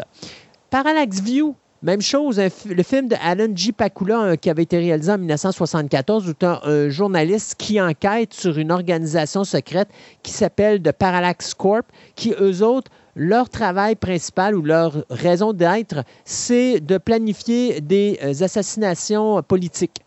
Donc, euh, on va avoir un pilote basé là-dessus dans l'objectif de faire une série télé. Il n'y a aucun scénariste qui est attaché à ce projet-là, mais c'est la productrice Paula Wagner qui va s'occuper de superviser le tout, elle qui travaille actuellement sur la franchise des Missions Impossibles. Flashdance, on en avait déjà parlé. Donc, ça également, on travaille là-dessus. C'est Tracy McMillan qui nous a donné Good Girls Revolt, qui travaille actuellement sur le scénario. Et c'est Angela Robinson qui va produire et réaliser le pilote, qui mettra en vedette une Afro-Américaine qui cherche à faire son nom dans le domaine du ballet. C'est supposé suivre le film Flashdance de 1900, si je ne me trompe pas, c'est 83, mais ça va se passer dans dans la société d'aujourd'hui. Et finalement, The Italian Job, on va chercher loin là, ce film mettant en vedette Michael Caine en 1969. On ne parle pas du remake de 2003 ici, on s'attaque vraiment au film original de, de Michael Caine en 1969. Et c'est Mark Wheeler qui euh, travaillait sur Hawaii 5.0 qui va travailler sur cette nouvelle, euh, je pourrais dire, cette nouvelle histoire qui va s'attarder au petit-fils du personnage de Charlie Crocker, qui est interprété par Michael Caine en 1979. Donc, encore là, ils vont essayer de reprendre l'idéologie de leur père et de faire un vol incroyable à bord de mini-Austin encore. C'est ce qu'on verra. Alors, le euh, produit euh, Paramount Plus sera mis en onde à partir du 4 euh, mars prochain. Mais comme je vous dis, tous les projets que je viens de vous parler, ce sont des projets qui vont probablement être diffusés pas avant l'année prochaine, c'est sûr et certain. Ben, regarde, je continue sur Paramount Plus, parce qu'on a eu deux autres affaires. Section 30, 31, euh, donc la section 31, qui était supposée d'être un spin-off de Discovery avec euh, Michael Ho euh, dans le rôle de Philippa Georgius, donc la, personne, la méchante empresse de, de l'univers parallèle dans Star, Star Trek. Ben, ils ont dit, garde, c'est toujours en discussion, oui, ça va probablement se faire, mais pas avant qu'un des projets présents de Star Trek se soit terminé. C'est-à-dire Star Trek Discovery, Star Trek Prodigy, euh, Star Trek Lower Deck, Star Trek Picard et euh, Strange, New World. Donc, Discovery, on le connaît. Euh, regarde, j'en parlerai même plus, c'est tellement pas bon. Mais bon, Lower Deck, c'est l'espèce de. Tout aussi, j'ai dit, on passe à un autre appel. Picard, c'était pas très excellent. Puis Strange New World, peut-être, c'est en fin de compte, ils vont prendre les aventures de euh, comment il s'appelle? Christopher Pike, donc avant Kirk, uh-huh. avec euh, Spock puis tout. Pour, en fin de compte, ils vont faire un Star Trek avec Kirk, mais avec Pike avant, donc peut-être ça peut être intéressant. Puis Christophe, je viens juste de t'envoyer sur Facebook un petit lien. Et là, tu vois le crew du Prodigy. Donc, en fin de compte, c'est ça que ça va ressembler. Le... Puis, moi, là, j'ai la même feeling que ça me donne avec Discovery. Il dit OK, ça a l'air d'être un show intéressant de, sci-fi, mais c'est pas du Star Trek. Non. C'est ça, ça, ça, fait Star Wars, euh, sais, tous les shows qu'ils ont fait là, qui étaient à côté de l'univers pour dessin animé. C'est ça. Ça fait Mass Effect, euh, ça fait Star, Star, Star mais Wars. C'est Star Trek pour kids. Mais c'est pas du Star Trek. Ben, c'est pas du Star Trek adulte, mais c'est du Star Trek pour kids. Puis même euh, pour Kid, on s'entend, on n'a jamais eu de blob ou de, de boule robot ou de même dans Star, Star Trek. Là, ah, non, mais c'est un Star Trek pour kids. Si tu te rappelles, euh, Stargate SG-1, ils ont fait Stargate, euh, mon Dieu, comment que ça s'appelait? pas Atlantis, mais c'est Stargate Universe? Non, c'est pas Stargate Universe. il y avait une série télé d'animation de Stargate euh, qui a duré une saison. Puis c'était la même affaire. Je veux dire, c'était des races extraterrestres qui faisaient partie de l'équipe. Euh, oui, mais c'était plausible dans l'univers de ouais, Stargate. mais tu comprends que les personnages extraterrestres qu'on a amenés, c'était cartoon. Là. Ouais. Fait que je me dis, c'est du Star Trek pour enfants. Donc, euh, ah, c'est comme, c'est moi, c'est comme on disait pour euh, tantôt DC, mais euh, il manque quelqu'un à la tête de Paramount pour mettre Star Trek ça, ça attraque là. C'est comme, euh, en ce moment, c'est n'importe quoi. Ils ont tous récupéré les droits faites ce que vous voulez, mais faites ça dans, dans l'univers. ça fait longtemps que Star Trek, ça a perdu. Euh, ça a perdu c'est ça. Euh, OK, rapidement, je vais vous parler de suite et de remake. Euh, d'abord, un, pour ceux qui ont aimé Paddington et Paddington 2, Studio Canal vient d'annoncer qu'il y aura un troisième volet euh, des aventures de Paddington, cette espèce de gros nounours qu'on aime, euh, qu'on aime adorer. Écoute, il, est cute. Oh, il est cute. Il est cute, il cute. Il super gentil en plus de ça. Il faut quand même voir que le premier film, si je ne me trompe pas, avait quand même ramassé plus de 282 millions de dollars au box-office, euh, 228 millions de dollars pour le deuxième. Donc, tu sais, pour des films pour enfants, c'est quand même beaucoup d'argent qui rentre. Alors, on aura un Paddington 3 qui va être produit par David Heyman, qui lui avait sur la série Harry Potter. Euh, présentement, j'en sais pas plus que ça, euh, mais on sait que le réalisateur scénariste Paul King sera pas de retour, donc il va falloir retrouver une nouvelle équipe. On verra ce que ça va donner du côté de Paddington. Pour du côté de Tomb Raider numéro 2, eh bien, Misha Green, la créatrice du show Lovecraft Country et Underground, eh bien, va faire ses débuts derrière la caméra comme réalisatrice sur la suite de Tomb Raider, euh, ce film qui avait été produit par MGM en 2018 et qui mettait en vedette Alicia euh, Vikander euh, dans le rôle, bien sûr, de Lara Croft, elle qui prenait la place euh, d'Angelina Jolie. Donc, le film avait quand même ramassé 275 millions de dollars au box-office international. Donc, Très bon. Oui, Plus dans l'univers. de- pas si pire, puis ça touchait plus l'univers du jeu vidéo que le, Oui. c'est ça. Donc, euh, Green va écrire euh, et réaliser ce projet qui, d'après elle, va se situer encore une fois dans l'univers du jeu vidéo, mais euh, ça va être plus dans l'univers euh, du jeu vidéo Tomb Raider Legend. Donc, pour elle, euh, elle, son, sa période favorite, c'est entre Rise of the Tomb Raider et Shadow of the Tomb Raider. Donc, elle va probablement écrire de quoi qui va se passer là-dedans. Et finalement, Train to euh, Busan, eh bien, il y aura un remake américain. C'est euh, le metteur en scène Timo Giajanto qui nous a donné The Night Comes From Us, euh, plutôt The Night Comes For Us et Headshot. Donc, euh, il est en négociation pour réaliser ce remake qui sera produit dans les studios de New Line. Ça, ça veut dire New Line, c'est Warner Brothers. Donc, euh, si vous vous rappelez pas de Train to Busan, ben, c'est un homme avec sa petite fille qui se retrouve sur un train où où arrive une infestation de zombies, alors qu'on essaie justement d'aller dans un endroit où est-ce que l'infestation de zombies n'a pas encore euh, ou n'est pas encore apparu. Ça semble être un, un endroit où est-ce qu'on peut se réfugier sans problème. Euh, donc, euh, probablement un des meilleurs films zombies qu'on a vu ces dernières années. Et ça venait bien sûr de la Corée euh, du Sud, si je ne me trompe pas. Oui. Donc, c'est présentement, si je ne me trompe pas, attendez un instant. Ça, c'est une nouvelle que je suis pas sûr que. je- en tout cas, je la comprends pas parce que le film est tellement bien fait et très bien fait commercialement. Il dit tu le passes dans les cinémas avec euh, des, des voix, puis c'est correct. Besoin de faire un. faut comprendre qu'aux États-Unis, Sébastien, les gens, les Américains Oui. n'aiment pas lire. Euh, Netflix peut le faire parce que Netflix a un auditoire qui comprend c'est quoi lire des sous-titres parce que les autres sont habitués de voir Netflix nous sortir des séries internationales d'à travers le monde entier. Mais au cinéma, tu oublies ça. Si tu veux présenter ça aux Américains, il faut que tu le sortes au cinéma. Et là, c'est Gary euh, Doberman qui euh, adapte présentement le scénario, alors que James Wan, qui nous a donné les Conjuring, bien lui est au niveau de la production. Donc, Train to Busan, le remake, ça s'en vient du côté nord-américain. Euh, Celle-là, je ben, je sais pas trop quoi en faire dans un sens, mais on parlait que tout le monde est rendu avec euh, les universe, quelque chose universe. Ben, euh, ça ressemble à ça.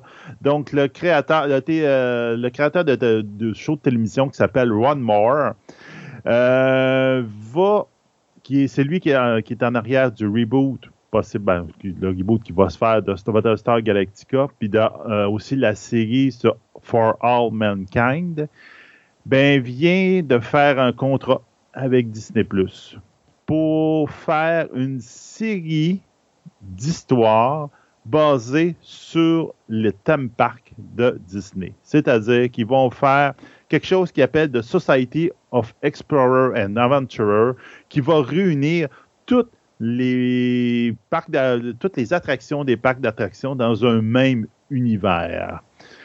Donc, ils vont mettre ça à Disney+. Il, il est en collaboration avec euh, la société la, Disney Imagineering qui est en arrière du design de tous les, parcs d'attractions puis des attractions là.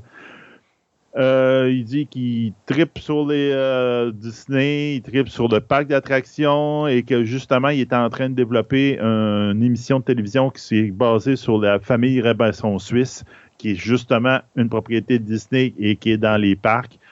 Donc, regarde, je ne sais pas tout ce que je vais faire, qu'on peut faire avec ça. on sait que Pirates des Caraïbes a été un gros succès. Jungle Cruise est supposé d'arriver un jour peut-être. Et que mais ils ont eu d'autres projets qui. C'est comment il s'appelait le film de science-fiction avec Clooney? Euh, c'est quoi l'histoire? World of Tomorrow. Oui, Sky Captain, The World of Tomorrow. Non, non, non, c'est pas ça. Euh, Tomorrowland? Ah oui, qui est excellent, Tomorrowland. C'est ça qui était fucké, mais il n'a aucunement été un flop commercial. Là. Ben, mais il n'a pas fait d'argent au box-office. Non, il n'a pas, fait d'argent. Donc, il, a fait un flop. il a fait un flop au box-office. C'est ça. Non, moi, je ne l'avais pas trouvé ça euh, détestable. Puis, c'est ça. Ça aussi, c'est basé sur une attraction Disney. Donc, je, en tout cas, ils ont une grosse ambition pour Disney Plus de faire ça. Là. Je ne sais pas comment ils vont faire ça, mais ça prend effectivement une personne qui est en arrière de tous les projets pour pouvoir comme bien les leader. Puis j'ai l'impression qu'ils ont pris le, les, leçons de Marvel, puis tu mets une personne à la tête, puis dis toi, tu vas diriger plusieurs séries, puis tu vas les arranger pour que ça concorde ensemble. Donc, on verra bien ce que ça va donner. cette C'est pas le titre d'une série, quoi que ce soit, c'est comme l'univers qui va hmm. s'appeler la Society of Explorer et Adventurer. Et moi, je finis ce segment de nouvelles avec Gremlins. Donc, 37 ans après la sortie du film culte de euh, Joe Dante, eh bien, Gizmo est revenu euh, à l'écran avec euh, notre personnage de Billy, euh, qui est interprété par Zach Galligan, qui est rendu âgé, je crois, de 57 ans. Donc, c'était une publicité pour le Mountain Dew qui est une espèce de, liqueur. Et finalement, les deux sont installés confortablement sur le fauteuil en train de regarder la télévision lorsque malheureusement Gizmo échappe sa canette de Mountain Dew. Il s'en reverse sur le corps et là, ça crée plein de vilains gremlins. Bien, face à ça, HBO Max avait parti un projet qui, euh, qui était une série animée euh, qui s'appelait Gremlins The Secret of the Mogwai, qui va, qui va être un genre de prequel euh, au film Gremlins de 1984 de Joe Dante, dans lequel on va voir le personnage de M. Wing qui va faire la rencontre de Gizmo et les deux vont s'associer avec un personnage féminin qui s'appelle Elle, très original, et qui vont se retrouver comment je pourrais dire, à travers euh, le pays, parce que là, ils vont se rencontrer à Shanghai et ils vont euh, affronter des créatures et des esprits ayant un rapport à la culture chinoise. Donc, la série Tekit est coproduite par Tse Chun, euh, qui nous a donné Gotham. Et on parle ici de 10 épisodes de moins de 30 minutes. Donc, on vient de signer la première saison. Et comme je disais en début d'émission, on a déjà renouvelé pour une deuxième saison. Donc, il faut croire mm-hmm. qu'on aime ce qu'on a lu au niveau des scénarios. C'est Warner Brothers Animation ainsi que Emblem Television qui finance ce projet qui devrait être diffusé sur HBO Max, soit à l'automne prochain ou peut-être en début d'année prochaine. Donc, Gremlins, The Secret of the Mogwai, euh, ça s'en vient. Ça serait drôle sur HBO Max, euh, Sébastien, que tu sois capable de mettre la pub, euh, justement, de déjà fait. Ah, c'est super parce que, écoute. je l'ai fait pendant que tu me parlais, c'est ça que je voulais te dire, je viens de la mettre. super, parce que ça, c'est quelque chose qui était assez amusant. Donc, allez vous rincer les yeux sur notre Twitter, cette petite pub avec justement Zach Galligan qui reprend son personnage après 37 ans. Donc, Billy est là, à côté de Gizmo en train de boire de la liqueur et ça finit mal comme de raison. On s'arrête pour quelques chroniques. On vous revient euh, dans quelques instants avec notre table ronde et euh, la minute écart à Sébastien où il va chigner sur des nouvelles affaires qu'il a écoutées récemment.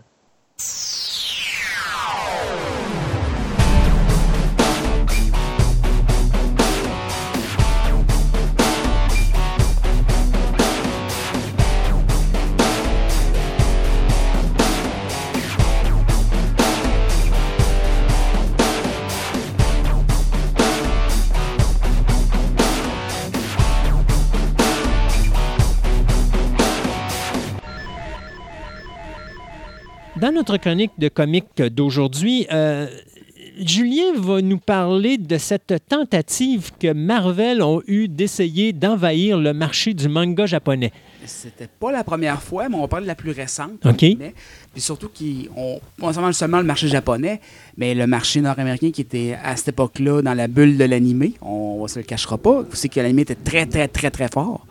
Euh, dans les années 2000, de- on parle de 2001-2002, euh, Marvel a fait le Mangaverse, euh, absolument qui était Marvel Manga à l'époque, mais là maintenant est rentré dans le multiverse Marvel. Fait Ouais. a son propre numéro. En 2005, ils ont donné son propre numéro. On se doute que chaque univers de Marvel a son numéro 6, c'est quelque chose, euh, même le cinématique, pour que ça fitte tout ensemble sans fitter ensemble. T'es-tu en train de me dire que c'est là que Spider-Ham est arrivé au monde? Non. Ah, OK. On a échappé belle. Mais tu as, eu droit à euh, la sœur de Tony Stark Oh! en, en- en Iron Maiden au lieu d'Iron Man, qui se transforme en robot géant, OK. comme les Power Rangers. OK. Euh, t'as Hulk qui est plus un Godzilla qu'un Hulk. OK. Euh, t'as le droit. Ah, c'est du vrai manga. Euh, dans le fond, ce qui s'est produit, c'est qu'en 2001-2002, Marvel, voyant que ça allait pas. C'est l'époque où Marvel allait pas super bien. On parle des débuts de Marvel Studios, c'est qu'on fait une coupe de flop. Euh, ça coûtait très cher. Malgré Avant que que les, ça- les premiers box-office qui étaient positifs du côté de Marvel, c'était Blade en fin des années 90, là, Ouais, puis, 98. mais c'est pas après tout ce qui a été positif, je te dirais. là, ouais. que les autres, ça a fait Après ça, c'est Iron Man. Ouais, puis été rachetés par Disney par la suite. Mm. Mais Iron les a sauvés, puis Disney, on, on va te dire que Disney, ah, il a acheté Marvel. Ils ont non, sauvé Marvel. Ils ont sauvé Marvel Entertainment, ça c'est sûr. Ah, puis la branche comique serait même plus là, ce serait pas deux autres. Mais encore là, euh, tu sais que Disney n'a rien à voir avec la branche Non, comique c'est vrai, ils n'ont acheté que la branche cinéma.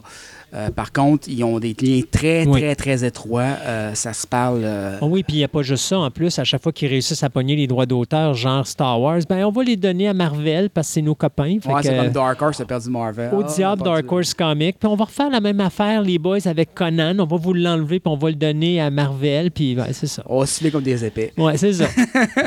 Fait que nos chums de Marvel, faut qu'ils restent en vie, vous voulez pas, hein? sinon on n'aura plus de machine à Parce que Marvel sert de machine à idée à Disney. Mais Oui. là, on, on- on diverge un peu du sujet. Ouais. Donc, 2001-2002. oui et non, parce que la non, base parle- du manga, c'est Disney. Ouais, Puis veut, veut pas, Marvel essaie de faire son Disney en manga. un peu ça. Comme dit, mais Marvel était un peu euh, à court d'idées, début des années 2000. Le manga était énormément populaire. Donc, on fait quoi?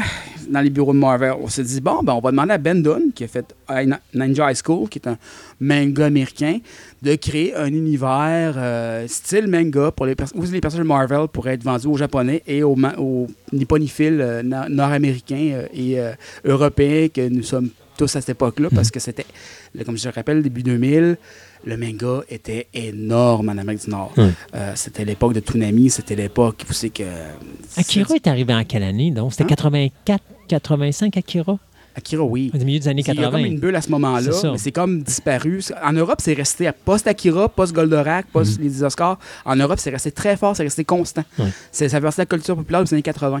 Mais en Amérique du Nord, c'est arrivé. 80, Akira est arrivé, Goldorak est arrivé. Euh, Fin des années 70, Goldorak avec Albator, euh, Candy, euh, début 80, fin, Demetan. fin 70. C'est ça. Puis c'est comme retombé immédiatement après. Euh, ben, entre autres, parce que les Américains faisaient beaucoup de collaborations avec les Japonais. On parle de Transformers, G.I. Joe. euh, toutes les, les, les animés, quasiment pratiquement tous les comics des années 80 ont été faits par des studios japonais, écrits par des Américains. C'est peut-être ça qui pas les a sauvés, mais les a- leur a permis de bypasser un peu le Japon par rapport à ça. Euh, mais en tout cas, fin des 90, début 2000, c'est revenu en force. Énorme.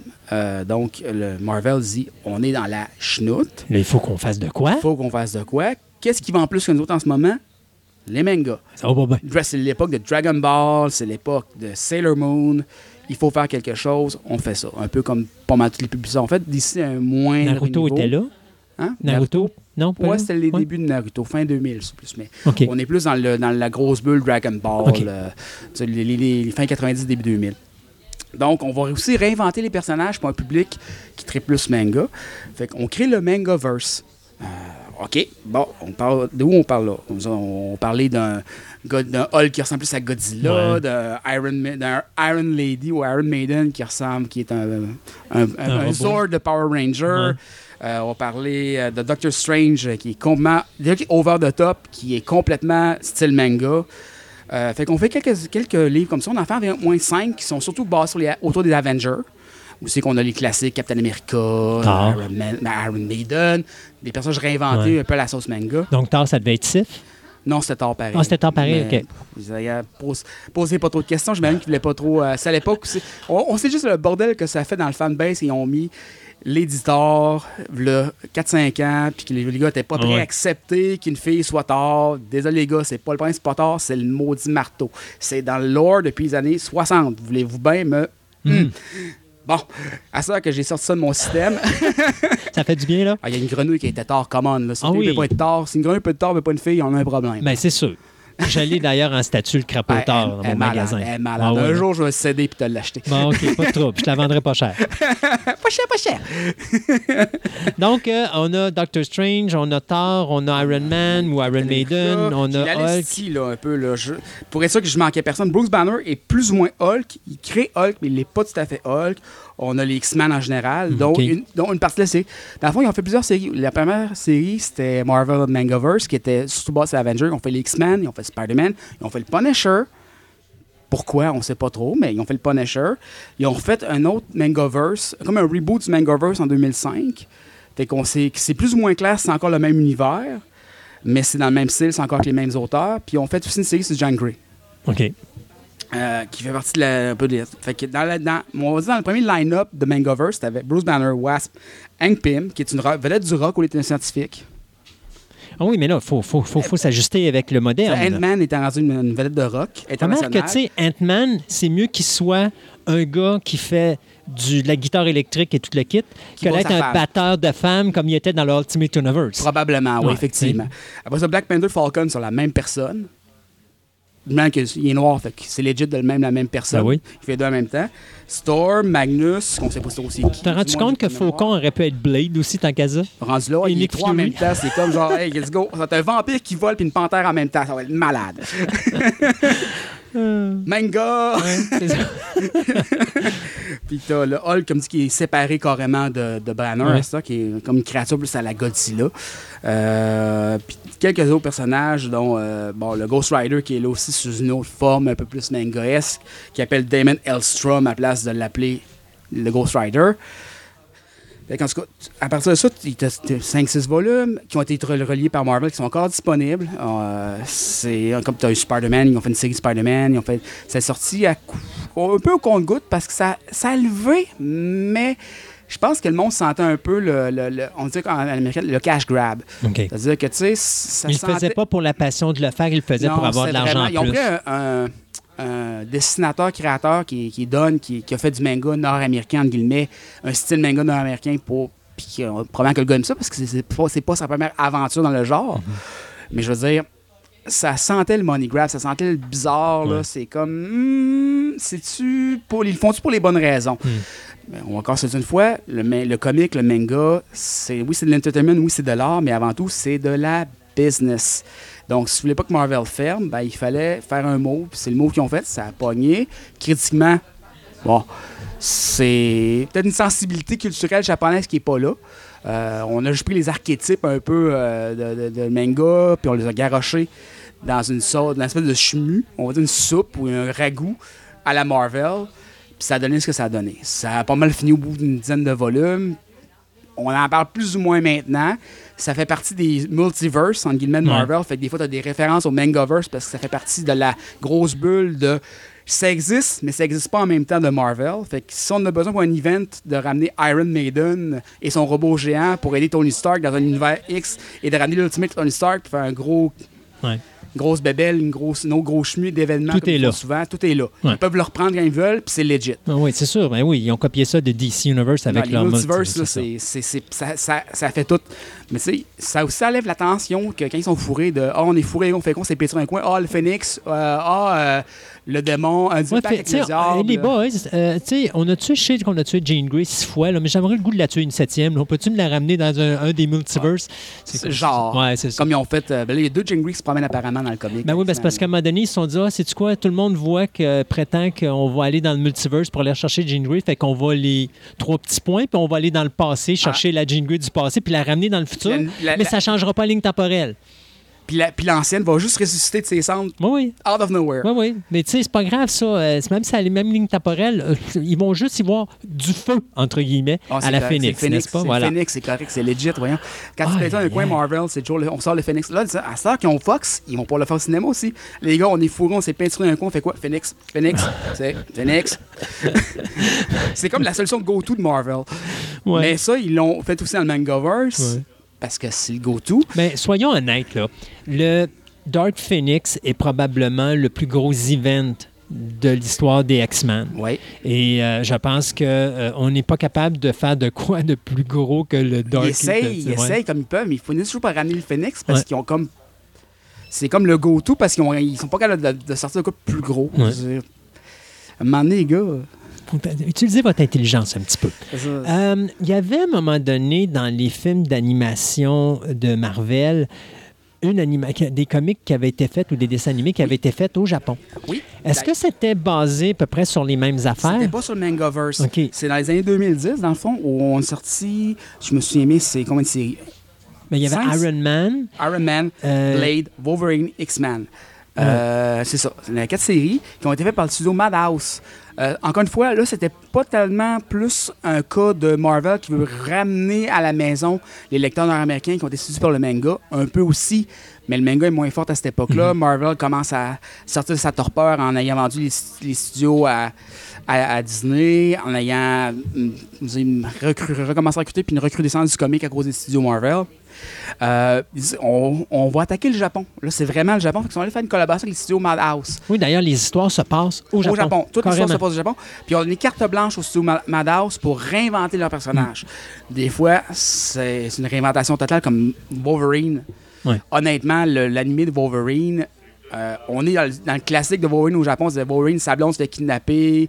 euh, faut qu'il batte des gangsters japonais avec, son, avec un katana qu'il a trouvé. Puis on est dans le très, très, très Wolverine de Mhm. 1980-90 aussi qui se prend au Japon puis qui pète la gueule à tout le monde. Ça, c'est dans le classique. Mais le personnage de Wolverine, on passe d'un petit Canadien de 5 pieds 4, musclé, plein de poils, à genre une espèce de grand dude de grand, qui ressemble à une échalote qui, qui fait genre 7 pieds de haut. Là, Euh, c'est une réinven- là on est dans la réinvention. Mais. Ouais. dans le cas d'Iron Man, par contre, on est Oui, on est dans le Ro- Robert Downey Jr. carrément. On est dans le classique Iron Man.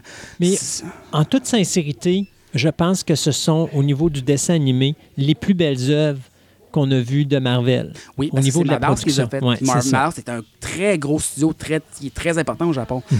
Mais je dirais, honnêtement, moi, les deux que j'ai préférés, c'est X-Men. J'ai adoré Oui. X-Men. Puis qui était, je dirais, très, pas influencé, mais très, euh, oui, on va le dire carrément, par la série animée des années 90, X-Men Animated Series. Oui. là. C'est comme une espèce de, sans l'être, parce que c'est jamais dit, sans une suite à. Animated Series. C'est, dans le fond, ça start à la fin de, la, à la fin de Dark Phoenix, quand Jean Grey décède. Puis c'est un peu les conséquences du décès de Jean Grey sur le reste de l'équipe. Ils s'en vont au Japon parce qu'il y a un bug avec les mutants au Japon qui disparaissent toutes. Ce qui serait une histoire très très classique de X-Men. Ouais. Cérébro, oh, il manque des mutants quelque part. Fait que Dr. X les envoie tous au Japon. Puis t'as Wolverine, t'as Cyclope, t'as Beast, Storm, euh, t'as euh, Armor ouais. qui, qui était un personnage très mineur à cette époque-là, mais vu qu'elle est japonaise, Ouais. why not, on va la mettre On la mettre en avant. Plus en avant parce qu'elle est japonaise, puis il faut plaire au public japonais. C'est le but de l'opération. Exact. X-Men est excellent. Iron Man, c'est du très, très classique Iron Man. J'aime beaucoup, effectivement. Puis Blade, je l'ai vu comme un peu un remake du premier film. Ouais. Il court après Deacon Frost. Un petit peu redondant Un peu redondant. moment, mais c'était bien quand même. C'était bien. Euh, Wolverine était étrange. Juste. Hmm. C'était étrange. Wolverine. C'était ben, c'était Wolverine sans l'être. C'est- une histoire de Wolverine sans que Wolverine soit Wolverine. Ouais. C'est bizarre. Et honnêtement, j'ai pas accroché à Wolverine comme ça. Euh, puis la série, X-Men, puis Wolverine, les deux séries, c'est à peine le même personnage. Le caractère design se, se ressemble même pas. Fait que c'est comme si. Ben, c'est probablement deux équipes complètement différentes qui ont fait des deux parce qu'on sont sortis à un an de la différence, puis on sait que ça prend plus qu'un an de créer une série animée. Oui. On parle d'une série des qui ont environ 12-13 épisodes chaque. Moi, à peu près à 12. euh, Euh, ils sont assez durs à trouver maintenant, mais je vous conseille fortement X-Men, si vous mettez la main dessus puis que vous avez tripé sur les X-Men des années 90, là, Mais soy- soyons honnêtes, au niveau de dessin animé, de série de télé, d'animation, au niveau super-héros global, je pense qu'il n'y a jamais rien de mieux qui s'est fait. Que, Que ce soit Marvel ou DC, là, que euh, X-Men 92. On va le dire comme euh, il dirait dans les régions, c'est ça à coche. Oui, effectivement. C'est vraiment l'animation Madhouse est un studio reconnu pour leur, leur très belle animation. Ouais. Euh, c'est dur à battre. Puis Mar- je dirais X-Men et Iron Man, Iron Man est superbe. Euh, les, les batailles dans les airs entre les sous d'Iron Man, parce que l'histoire d'Iron Man, c'est qu'il amène, il, il arrive au Japon pour ouvrir une nouvelle usine, Mhm.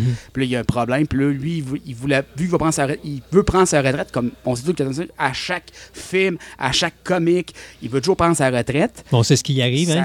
s'il l'avait pris, il serait encore avec nous autres. Ouais. Puis encore là, je veux dire, euh, il, revient tout le temps. Il, soit il ressuscite, soit il est pas vraiment mort, il s'était caché parce qu'il était écœuré, ou tu sais.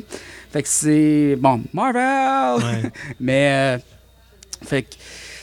C'est ça qu'il a créé pour le remplacer, entre guillemets, qu'il voulait vendre à la force de défense japonaise, aux militaires japonais, en fait, pour faire des Iron Man maison, Mhm. Qui sont des sous d'Iron Man un peu moins fortes que le sien, parce qu'il faut quand même Ben qu'il est plus haut lui. ben oui. Ben, ça reste Iron Man. Mais non, mais de toute façon, s'il veut gagner à la fin, il faut qu'il Ben, ça, pense faut avant. là. faut qu'il le saute le plus haut. C'est il Robert Downey Jr. Fait que, il peut pas mal paraître. C'est ça. Come on. Fait que, euh, il leur donne un peu. euh, lui, à la Porsche, peu, ils ont comme des civiques. Là. Fait qu'en gros, c'est un peu ça. Là. Fait que euh, les sauts, les, les pilotes, les sauts deviennent rogue. Fait que lui, il s'en va les chercher, puis il décide de découvrir la conspiration dessus de ça. Fait que on est le très, très classique thriller techno Iron Man. Euh, un peu comme on était dans le très, très classique avec les X-Men des années 90. euh, on était proche de la série des années 90. Euh, autant que Blade, bah, c'était Blade. là, comme c'était un remake du film. Tant qu'à moi, c'est un remake du film sur 12 épisodes. Ouais. Du premier. Puis Wolverine, ben, ça, c'est comme l'ovni de la gang. Ouais. Ça, si vous voulez voir. Mais tu vois, moi, c'est c'est parce que j'ai lu Wolverine au Japon, Mhm. euh, toute sa période japonaise, là, Ouais, dans les c'est très- comics. en fait, la c'est- structure narrative, c'est très proche. C'est très respectueux. C'est de la- très de la- respectueux ouais. de ce que c'était. Par contre, c'est au niveau du personnage. Je Ouais. trouve que le personnage, Mais il a été adapté pour les il, a Japonais. il est très, très. Il est très, très. euh, C'est pas, c'est pas Hugh Jackman. on n'a pas Hugh Jackman, Ouais. on n'a pas un Wolverine canadien qui boit sa bière. Ouais. Tu sais, euh, la, la ligne. Non, tu de- peux pas faire ça parce qu'au Japon, il faut que tu sois respectueux. Ouais. Donc, Fume son cigare, boit sa bière, ça ne voilà. marchera pas. là. Ben, ça boit, euh, oui, mais. euh, Ah, ça boit à côté au Japon. là, non, mais je veux dire, ça se fait, mais ça se fait aux endroits où ça doit se faire. Ouais, c'est ça. C'est ça. Euh, mais ça veut dire que. ça, Parce que c'est pas- l'honneur dans ce. Dans ce- puis c'est peut-être ce que j'aime beaucoup de Wolverine, c'est, c'est très honorable. Ouais. Puis On est dans l'histoire de est- samouraï. Ouais, on oui, est exact- très dans l'histoire de samouraï. Exactement ça. Exactement. si le ça. personnage est très, très euh, régionalisé, on va le dire, dans- Mm. pour le Japon. Fait qu'on a plus un samouraï qui ressemble à Wolverine que Wolverine qui ressemble à un samouraï Ouais. comme la version US que c'était. Mhm. C'est vous savez que Wolverine apprend à devenir un samouraï, puis son petit côté rugueux un peu, il le laisse à la maison en Mm. Amérique du Nord, mais là, c'est le contraire. On a plus un japonais qui essaie de se prendre pour Wolverine. Mm. Fait que c'est. C'est un peu étrange, Ah. mais bon, C'est pas mauvais. japonaise. Mais c'est une adaptation, ça. ça. Je, je pense que Wolverine est plus pour les fans d'anime en tant que tel Ouais. que pour les fans de comics. Ouais. Les trois autres, par contre, un fan de comics va s'y retrouver, mais surtout X-Men, va Mhm. s'y retrouver 100 000 à l'heure. Mais Wolverine, pour une porte d'entrée vers le comic, pour un fan de manga, parfait. Ça, Parfait. ça a duré combien l'univers ma- Mangaverse de. Mangaverse, Ouais. ça, bah, ça- au niveau du- de l'écrit, là, ce que je parlais au Ouais. départ, ça a duré deux ans. Pas long. Euh, puis encore là, il y a des références une fois de temps en temps dans les gros events multi- multi-univers, parce que ça existe. Mhm. D'ailleurs, dans le, on l'a vu, euh, Penny Parker dans le film Beyond the Spider-Verse, c'est un peu une version euh, Ouais. même si c'est pas tout à fait là, mais c'est comme une espèce de pseudo-référence méta un peu du Mangaverse. Euh, donc, il y a encore des références à ça. Des fois, ils sortent un peu de leur poche arrière qui ont besoin de quoi dans le multiverse, mais c'est pas quelque chose qu'ils ont ressorti récemment ou que je crois qu'ils vont ressortir. Je pense que c'est vraiment un essai. Ils ont essayé quelque chose, ça a plus ou moins marché. Ils se sont lancés le cinéma à la place, puis ça leur a mieux fait. Tant qu'à moi. Mhm. Euh, puis pour l'animation, ben, c'est une collaboration de quatre. C'est un contrat de quatre euh, séries qu'ils ont eu avec Madhouse plus deux films. Je pense que les films, c'était un film de Punisher, justement, puis de Black Widow. Mhm. Puis l'autre, c'était un film de Captain America puis d'Iron Man. Je pense que Ouais. lui était moins bon, mais Punisher puis, euh, puis Black Widow. Black Widow était quand même très bien. C'était fait par la même équipe qui avait fait Vampire Hunter D. Ouais. Fait que c'était assez intéressant. Mais encore une fois qui est, qui est très dur à trouver parce que c'est très très niche. C'était vraiment pas. On était vraiment pas le public cible. là. Moi, c'est drôle, hein, j'ai pogné ça dans un club Vidéotron. Ah oui? Fait que c'est comme ça que j'ai, j'ai- je me rappelle plus lequel, mais j'avais à l'époque un club vidéo euh, Vidéotron, puis je suis tombé là-dessus, je voyais, je voyais les, les quatre affaires, puis c'était, je voyais que c'était de l'animé japonais, je dis moi c'est intéressant, je veux, je veux voir ça, puis je suis tombé en amour avec les, Les avec trois, les quatre ouais. séries. Mais ça n'a pas été long, c'est quoi, c'est, un épisodes. an là, Ouais, ça, a été- ça a été un contrat d'un an. ouais, c'est Ça ça. a sorti back-à-back. Ils ont essayé quelque chose au Japon. Encore une fois, le- l'influence comique au Japon est présente, mais elle n'est jamais aussi forte que c'est dans une mer de manga, une goutte d'eau de comic book. Euh, Il y a beaucoup de, de dessinateurs japonais de mangaka qui sont inspirés par le comic, comme il y a beaucoup de dessinateurs de comics et de BD franco-belges qui sont inspirés par le manga. Surtout les franco-belges parce que c'est dans leur culture depuis les années 80, 70, 80. Euh, les Américains étaient un peu moins, les Britanniques étaient un peu plus. Ouais. Ah, Mais de toute façon, je te dirais, même maintenant, le présentement, de ce que je vois, Marvel essaie de faire des comics. Euh, J'ai pas les titres en, en tête, là, mais ils ont une petite branche d'animé japonais, mais c'est vraiment du dessin animé japonais avec des histoires Nord-américain, japonais. Mais veux. euh, ouais, mais ce que je veux dire, c'est vraiment du manga, du style manga, Mhm. mais euh, dans des comics de, de Marvel. Mais Ouais. c'est pas des personnages de l'univers de Marvel. Ouais, ils ont ouais, comme ouais. fait une branche avec trois, quatre séries. où Juste c'est- pour, euh, C'est ça. Donc, c'est vraiment un style manga avec des histoires manga, Garde mais ça à part séparé. c'est à part séparé. T'as R, W, Y, Z, je pense, quelque chose de genre, ça s'appelle en tout cas. C'est- Puis, euh, il y a deux autres séries qui sont comme ça. Donc, euh, tu sais, on voit qu'ils continuent quand même à essayer de garder cette niche-là. Ils ont une petite niche qui sont faites au Japon, mais qui n'est pas énorme. Là. Puis Contrairement à DC, DC, eux autres, ils- je pense pas qu'ils carrément. Non, eux autres, ils ont fait le Bat Ninja il n'y a pas longtemps. Ouais. qui Ça- était- Mais encore, c'était pas le public, c'était pas le Japon, c'était les fans d'animé nord-américains. Ouais, exactement. Je pense que le Japon, c'est pas un marché qui, qui est intéressant les Warner. DC. Ouais. Euh, je pense qu'ils visent plus l'Europe et le Nord-Américain, parce que Marvel, eux autres, ils ont essayé qu'au Japon. Ils sont très présents au Japon. Je vais faire nos chroniques peut-être avant ou après, dépendant quand vous l'écoutez, sur Stanley au Japon. Ouais, ça va être Euh, après. Il y a toujours eu un lien entre Marvel et le Japon. Ouais. Euh, ou- ou- gros ou petit, dépendamment, mais ils ont été plus présents au Japon que d'ici l'a été. Moi, ben oui, puis tu le sens qu'ils essaient. Parce que toi, tantôt, tu disais, quand ils ont fait la première batch, c'était comme une passe de cash qu'ils essayaient de Ouais, faire, ils essaient ça de sentait ça. ramener des lecteurs qui Ouais. avaient perdu. Mais quand même, je tire mon chapeau parce qu'ils ont quand même osé le faire. Donc, Ils ont, euh, ils ont eu le guts de le faire. ouais. Ils ont eu le guts. Euh, puis après ça, ils l'ont fait comme du monde avec des studios japonais. Puis ils ont fait des animations. Puis là, je crois que là, c'est plus un, un travail de passion parce Ouais. que sont allés chez des gens qui, c'était pas seulement. qui avaient une sensibilité qu'eux, ils n'avaient pas nécessairement. Que Ça pourrait être le fun. tu sais. Je veux dire, là, présentement, on voit l'univers régulier de Marvel va nulle part parce que c'est- tu sais, ça fait comme Ça stagne. 40, 50, 60 ans. Puis tu sais, tes personnages, là, ils évoluent pas. Euh, je pense que de faire peut-être un univers qui est différent, comme l'Ultimate Universe, c'est un univers que j'aimais beaucoup pour ça. C'était quelque chose qui sortait de la branche recommencer normale. des affaires qui avaient mal fait. On recommence, exactement, sauf qu'ils l'ont mal parti, mais ils l'ont réajusté par après. Mais oui, tu sais, tu t'en vas dans un mangaverse, puis tu repars tous tes personnages avec une autre ligne, à zéro, avec une autre origine, un autre style. Ça pourrait peut-être redonner quelque chose, mais il faut que ça soit fait pour les bonnes raisons. Ça. Faut que Donc, ce soit fait euh, par les passionnés. Il faut que ce soit fait par. Ben, pas juste que Don n'était pas passionné. je veux Non, dire, non, mais il Dans faut. le sens que c'est peut-être le seul passionné de manga de la ça. gang. Là. Fait que. euh, C'est qui était peut-être prendre le seul qui était là pour les bonnes raisons. Parce que les autres, c'est comme genre, bon, ben, on a perdu des lecteurs au manga. Ouch, on fait quoi? Ouais. C'est une décision business, le Mangaverse, au début. Tandis que. C'est ça. C'est. Faut que ça soit aussi une décision artistique en même temps qu'une décision de business parce que c'est un. Parce que veut pas, c'est un monde qui lie les deux. C'est, ça va main dans la main. Si tu fais une série qui pogne pas, mais qui est artistiquement super reconnue, ben tu pas d'argent dans tes poches, mais Non. tu as des critiques super bonnes.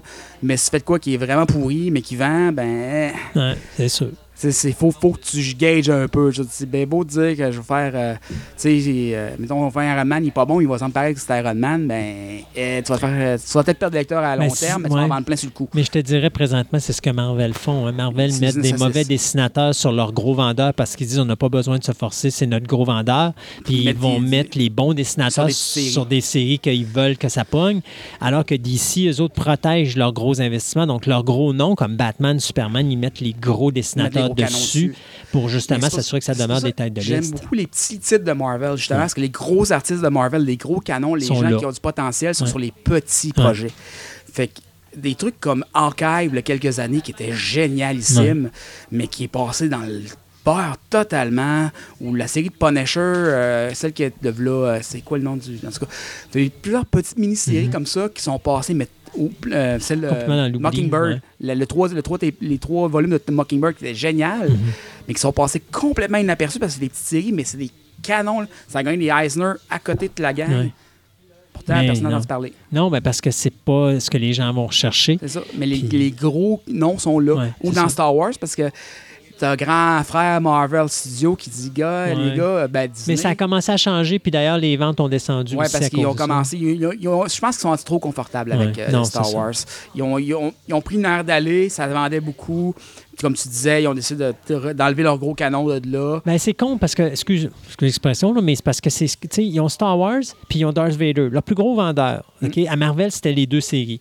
Darth Vader, il arrête à 25 puis il restarte un autre volume. Ben là, tous les gens qui voulaient débarquer, ils ont débarqué parce qu'ils ont eu une occasion de débarquer. Sinon, ils auraient continué. Mais en faisant ça, quand ils ont reparti Darth Vader, ben, ils ont perdu, je te dirais, facilement un bon 20 à 40% de son auditoire. Alors là, il est passé du top 10 à top 20 et 25. Ouais. Mais Star Wars, il l'arrête là, puis il repart Star Wars Saga. Qu'est-ce que tu penses qui se passe? Moi, je le vois dans mon magasin, j'ai la moitié de mes lecteurs qui viennent de débarquer. Ils disent, non, non, on arrête là, nous, on continue pas. Parce que c'est un gros investissement, veut pas. Là. Ben oui. Tu sais, une série comme Star Wars, c'est un volume par semaine, par deux semaines. Ben, c'est un volume. C'est un c'est volume ça. tu t'as euh, toutes les mini-séries et toutes. Fait que moi, j'ai des collectionneurs qui collectionnent toutes de Star Wars.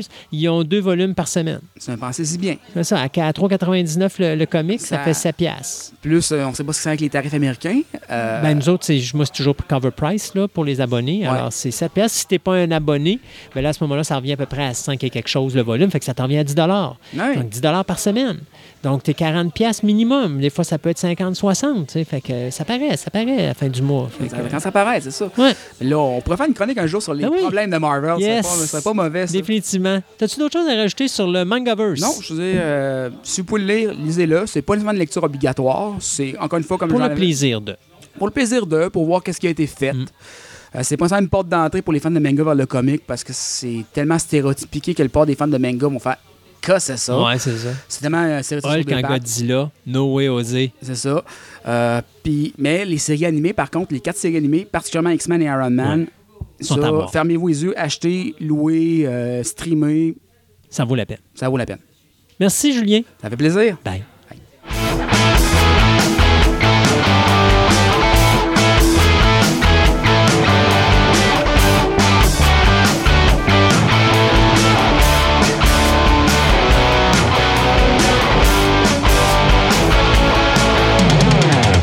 Cet été, en 2019, euh, j'ai euh, j'ai eu la chance d'aller à la deuxième édition du Delirium de Québec. Mais en fin de compte, euh, tu sais, je regarde dans, tout le système et on dirait que c'est pas vraiment la deuxième édition, c'est l'édition 2019. Non, mais en tout cas, Monsieur Jeff Savoie va m'en parler un petit peu plus. Donc, euh, bonjour. Bonjour, ça va bien? Oui. Donc, j'ai-tu raison que. Oui, je dis deuxième édition, mais la deuxième édition, mettons, grand volume, mais sinon, quand je regarde un peu sur votre site web, tu parles que ça a commencé bien avant. Oui, en fait, dans le fond, le Delirium ludique, c'est notre groupe de jeux à la base, des passionnés de jeux de société euh, à Québec, chez, chez nous, en fait. On était une dizaine au début. Après ça, on a fait un groupe Facebook. On est monté jusqu'à 50 personnes dans le groupe où on se réunissait chez nous pour jouer à des jeux de société. Puis euh, à un moment donné, ben moi j'étais un passionné de jeu, puis j'allais dans des événements ludiques comme le, Jab, les Jabs. Puis euh, je trouvais qu'il n'y avait pas ce genre d'activité-là dans, dans le coin chez nous à, Québec. Euh, une place où on pouvait vraiment coucher, manger sur place, puis jouer à des jeux de société.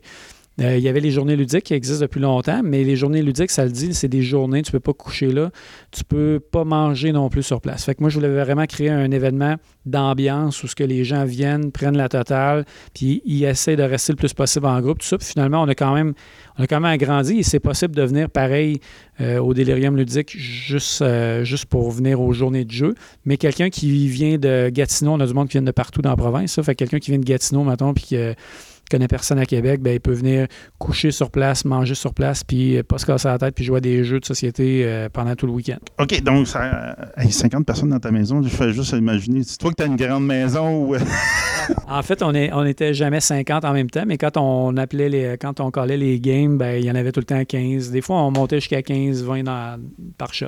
Qu'est-ce qui t'a poussé à passer de du 15 dans ta maison, mettons, à la fois à 300 dans une, dans une, école. Ben, comme je disais, c'est que euh, j'allais au Jab, puis euh, ça me faisait vraiment triper, puis je voulais créer quelque chose dans ce genre-là, dans le coin à Québec.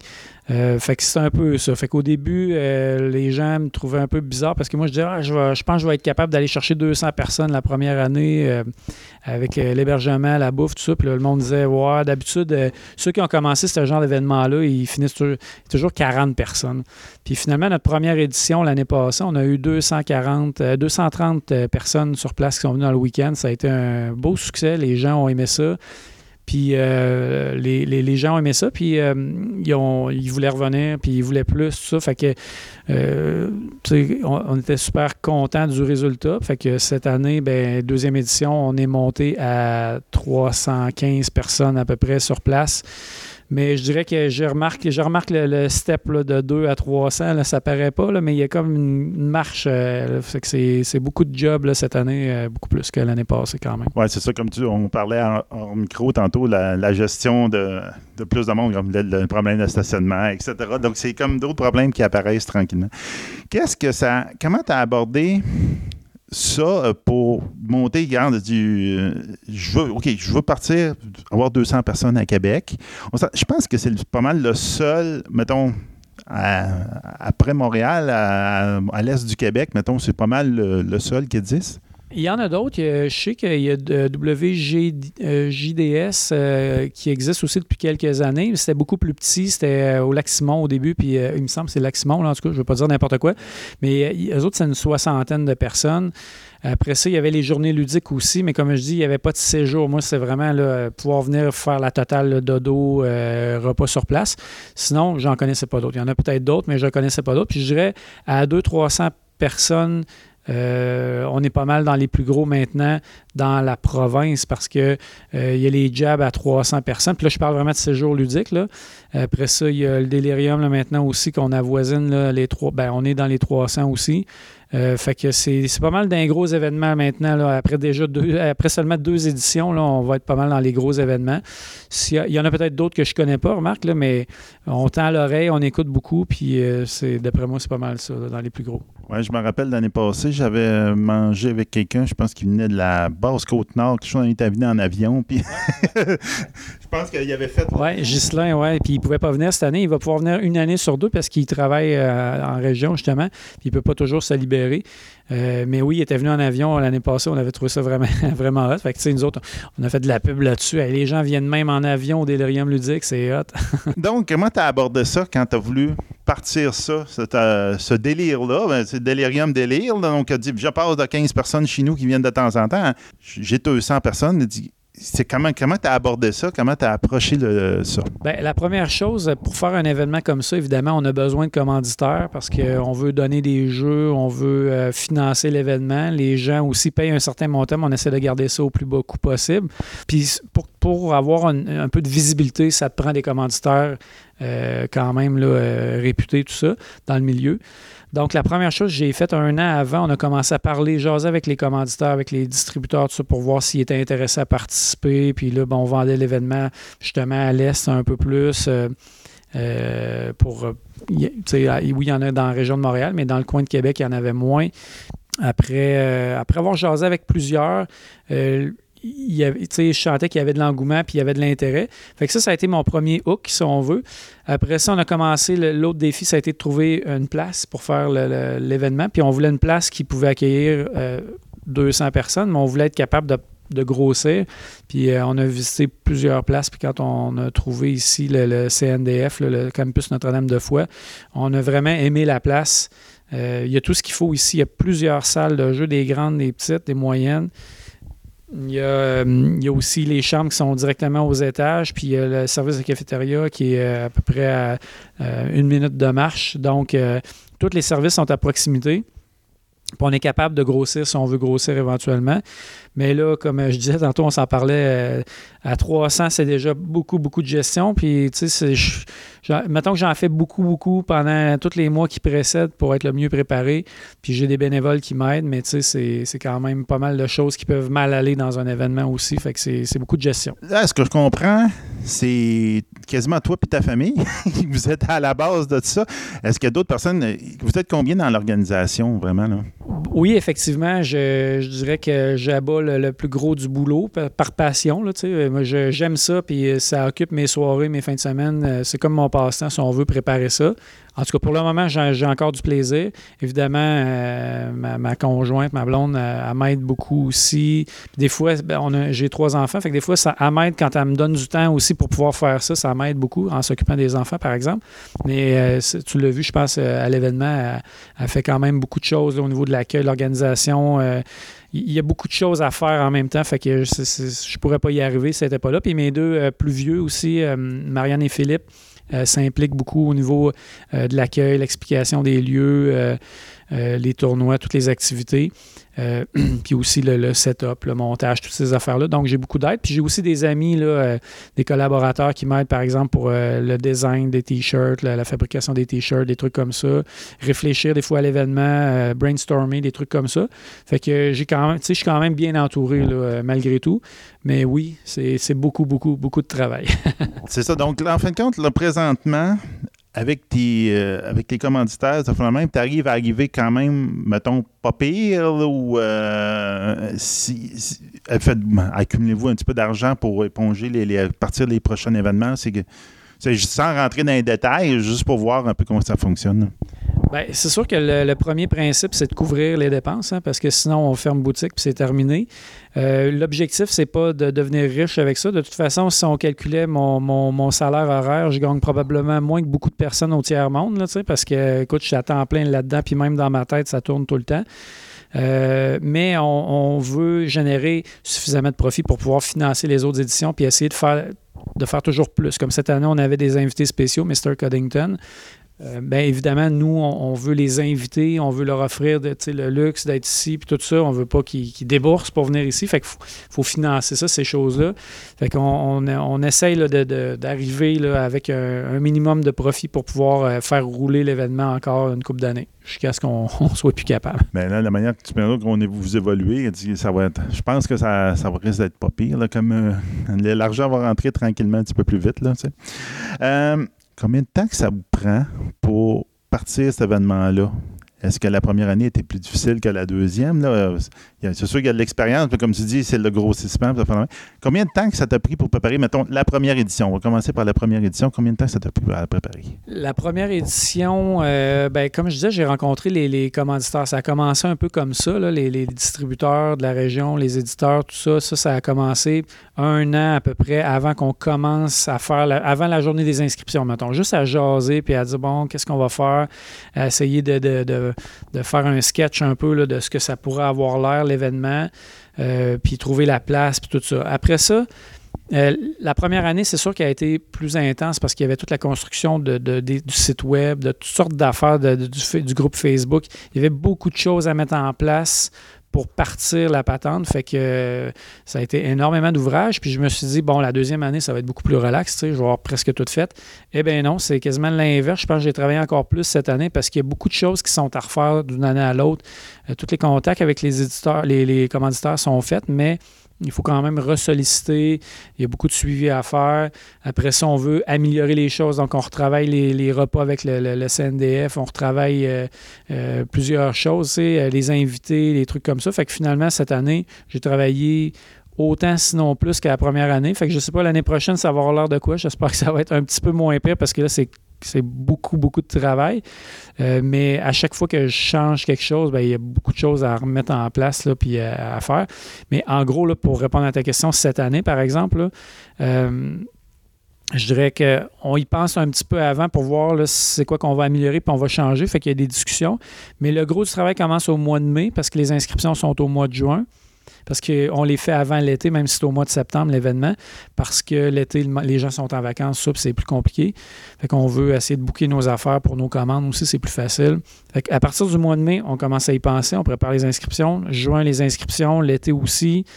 Après ça, puis toute la préparation jusqu'à septembre. Après ça, l'événement a lieu. Puis après, je dirais qu'il y a une couple de semaines encore de travail après l'événement, juste pour ramasser, comptabiliser, tout faire le, closing de l'événement. Fait que de mai à euh, fin septembre, admettons, on est là-dedans. Oui, c'est beaucoup d'ouvrages. Euh, pour les personnes qui, justement, n'ont pas vraiment d'idée de ce que c'est le délirium, on parle de, l'organisation et tout et tout, mais c'est quoi vraiment le délirium? Pour quelqu'un, mettons, qui dit euh, joue Monopoly chez nous, on va, aller, on va aller loin, là. La, première génération des personnes qui ont joué des jeux de société. Puis là, tu veux dire, c'est quoi le délirium? Puis qu'est-ce que ça implique? C'est qu'est-ce qui, se passe ici? Premièrement, à base, si la personne joue au Monopoly, c'est un bon point de départ parce que ça veut dire qu'elle s'intéresse aux jeux de société. Puis euh, Monopoly, écoute, c'est un jeu. Moi, j'ai joué quand j'étais jeune, puis on a tous joué quand on était jeune. C'est, bien. Maintenant, ce qui est le fun, ce qu'il faut faire découvrir à cette personne-là, c'est qu'il existe des jeux euh, mieux que le Monopoly, avec euh, des thèmes qui peuvent être similaires, puis il existe après ça plusieurs milliers de jeux différents qui vont venir chercher des, des, skills, des habiletés ou des sensations différentes, des jeux d'ambiance, des jeux de gestion, tout ça. Puis là, il faut leur faire découvrir ça. Fait que l'objectif du délirium ludique, qu'est-ce qu'on offre dans le fond? C'est un week-end trois jours, vendredi, samedi, dimanche. Pour le moment, c'est ça. On verra si ça change un jour, euh, si on agrandit un peu la, plage. Mais vendredi, samedi, dimanche, euh, tu viens ici. Là, tu as plusieurs forfaits. Il y a 10 forfaits différents en ce moment euh, qui va de une journée sans service ou avec service à deux jours ou trois jours. Puis les gens, quand ils viennent ici, ce qu'on veut, c'est qu'il y ait une super expérience. On veut qu'ils euh, viennent ici pour jouer à des jeux surtout. Donc, on a des animateurs, on a des salles animées, des salles commanditées, des choses comme ça. Donc, on veut qu'ils euh, puissent, mettons que c'est des, nouveaux joueurs, qui puissent découvrir les jeux euh, avec des gens qui vont leur expliquer le jeu de A à Z, puis il leur reste rien qu'à jouer. Puis, on veut aussi, à un moment donné, qu'ils deviennent un peu plus experts. Puis là, ils ont accès à, écoute, cette année, par exemple, on a presque un millier de jeux sur place en prêt. Fait que les gens arrivent pas de jeu, puis ils ont presque 1000 jeux dans lesquels ils peuvent choisir, allant de jeux de partie, débutants, experts, euh, et, ainsi de suite, des jeux qui peuvent prendre 4 heures là, pour les plus craqués. Euh, puis on veut aussi leur offrir la, possibilité de venir sans souci. C'est-à-dire, euh, je viens ici, je parque mon char pour la fin de semaine, puis je le reprends juste le dimanche quand je repars. Entre les deux, qu'est-ce que j'ai fait? J'ai joué, j'étais allé me coucher à l'étage un moment donné quand j'étais fatigué, les gens ne dorment souvent, pas beaucoup. Euh, et après ça, ben, je vais manger à la cafétéria euh, ces heures de repas, mais je laisse mon jeu sur place, puis je reviens, quand je reviens, je, je continue ma partie. Fait qu'il ne se casse pas la tête. C'est un événement qui est 14 ans et plus. Donc, euh, c'est pas parce qu'on n'aime pas les enfants, on en a trois, mais on veut offrir aux gens justement un moment de repos un peu, puis de décrochage, euh, de, la, de, la routine familiale, pas de vaisselle, rien. Euh, fait que c'est un peu ça l'objectif du délirium, je dirais. puis à date, les commentaires qu'on a des gens, c'est hyper positif. Les gens ils trippent, puis les gens découvrent un peu les, événements ludiques, les séjours ludiques. Puis j'ai beaucoup de monde qui sont venus au délirium l'année passée, qui ne seraient jamais allés au Jab, par exemple, parce que c'est loin, c'est dans le bois, puis tout ça. Puis euh, ils ont découvert ça, ils ont trippé au bout. Puis cette année, ils sont allés au Jab. Puis là, ils commencent à faire plusieurs événements ludiques. Fait que, euh, on est comme un peu euh, la porte d'entrée des événements ludiques. Oui, c'est effectivement. Mais comme je te disais, c'est ça. J'ai l'impression qu'il n'y en a pas beaucoup à l'est du Québec. Puis j'ai l'impression que le délirium attire beaucoup. moi, je viens du Bas-Saint-Laurent. Je suis originaire de ce coin-là, dans le coin de Rimouski. Puis j'ai l'impression que justement, ça va tirer un petit peu le monde de la Côte-Nord. Enfin, que autres, ça ne leur tente pas d'aller jusqu'à Montréal. C'est loin. Puis au Jab, c'est encore plus loin, dans le fond du bois. Donc, c'est vraiment intéressant. Euh, là, avec euh, l'expérience du, du, premier puis du deuxième, euh, dit un, il va-tu avoir un troisième? Puis deux, vas-tu. Est-ce qu'il y a des affaires que tu veux changer ou voulez changer par rapport à. De voilà, mettons à chaud, on est le samedi soir, donc c'est pas fini. Mais à chaud, a dit être bien fatigué le soir. Qu'est-ce, que, qu'est-ce qui te trotte dans la tête, mettons? Bon, la première question, est-ce qu'il va en avoir un l'année prochaine? Euh, j'ai comme pas le choix. Je me suis mis un petit peu le, bras dans le tordeur parce qu'on avait des, euh, des. On a un tirage euh, de gagne ton forfait pour l'année prochaine. Donc, il va y avoir une personne qui va gagner son forfait pour l'année prochaine. Fait qu'il va falloir qu'il y en ait un, qu'il soit tout seul avec nous autres, là, mais bon. Fait que oui, je dirais pour le moment, j'ai encore le goût de le faire l'année prochaine. Euh, est-ce qu'on va améliorer des choses? Toujours? On va essayer d'être euh, le, plus parfait possible, même si la perfection n'existe pas, puis il va toujours avoir des petits accrochages. Puis plus on a de gens, ben, plus ça risque d'arriver. Euh, donc, qu'est-ce qu'on vise? au début, je me disais, à chaque année, à chaque année, j'aimerais ça peut-être euh, augmenter un petit peu le nombre de personnes. L'année passée, on était autour de 200. On dépassait 200. Cette année, on dépasse 300. Mais là, je vois la difficulté du nombre. Fait que là, 300, c'est peut-être un bon nombre pour rouler une coupe d'années puis essayer de, de roder tout ça, tu sais. Euh, consolider exactement. Puis euh, après ça, euh, on veut essayer d'avoir des invités aussi. Puis on veut, on veut stabiliser un petit peu. là. Qu'est-ce qui marche bien, qu'est-ce qui marche moins bien, les types de tournois. Il y en a-tu trop, il y en a-tu pas assez? Comme cette année aussi, on, on en a mis vraiment beaucoup. On a mis le paquet. C'est le fun pour les gens qui sont là, mais comme on marche avec des bénévoles, puis c'est pas toujours facile, ben, tu sais, à un moment donné, ça devient difficile pour nous autres de réussir à tout gérer. Fait qu'il faut voir, là, qu'est-ce qui est le plus payant, qu'est-ce qu'on conserve, puis peut-être qu'est-ce qu'on va retirer pour garder les bouts qui sont winners, gagnants, puis les bouts qui sont peut-être un petit peu moins bien réussis, là. Vraiment intéressant. Bon, regarde, ça fait. moi, je, je- je suis vendu. Je suis venu l'année passée. Je suis revenu cette année. Ça donne jamais que j'arrive à, à rester le dimanche. Mais ça, bon, regarde, c'est aléas de la vie, malheureusement. Mais euh, je conseille ben, à tout le monde, s'ils veulent essayer, de l'e- l'essayer, d'être dans, en- dans le 300. Dans les 300, montez pas jusqu'à 400 tout de suite, comme on dit. mais faire attention parce que faut faire attention parce que on a une période d'inscription qui commence en juin. Normalement, ça s'étend jusqu'au début septembre, mais cette année, on a fini un mois avant parce que ça a été sold out, même si j'avais 100 quelques places de plus. Ça a été sold out un mois avant. L'année prochaine, je m'attends à ce que ça aille encore plus vite. Donc, il faut vraiment que les gens se dépêchent à s'inscrire. Donc, euh, ben, si on, on retient le conseil. Donc, euh, un gros merci. Puis, euh, on, on va conseiller le monde de venir voir le Delirium ludique. Et on va tout marquer les liens par rapport au Facebook, au, euh, au site web du Delirium ludique, dans notre podcast, donc dans le site Facebook. Vous allez tout avoir accès, à ça, avoir toute l'information pour l'année prochaine. Donc, un gros merci.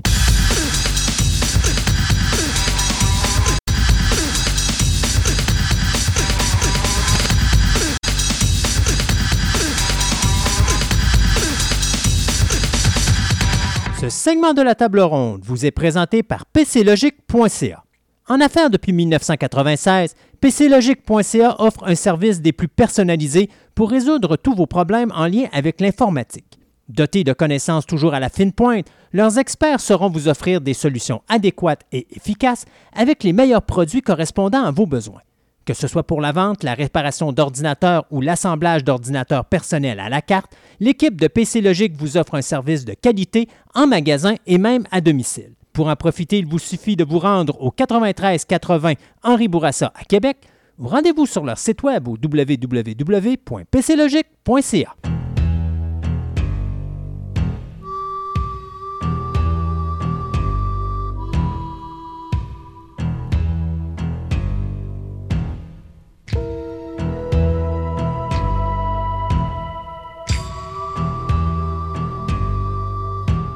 Et dans notre table ronde d'émission, c'est tranquille au niveau euh, du domaine cinéma et tout ça, dans les Oui. gros dossiers. Alors, la, semaine, la dernière émission, vous avez parlé de, Gam- de, voyons, euh, de Queen's Gambit. Puis là, ben, Sébastien, j'ai décidé de laisser euh, 5 minutes et quart pour nous euh, parler de shows à droite et à gauche. Notamment, peut-être qu'on pourrait commencer avec la nouvelle série euh, Alien Resident, qui met en vedette l'acteur qui jouait dans le pilote euh, Wash dans Serenity. Oui, c'est ça. Donc, euh, Alan euh, Tudyk qui joue là-dedans. C'est spécial. Euh, à date, j'ai écouté quatre épisodes. Euh, elle est en train de jouer présentement sur Sci-Fi.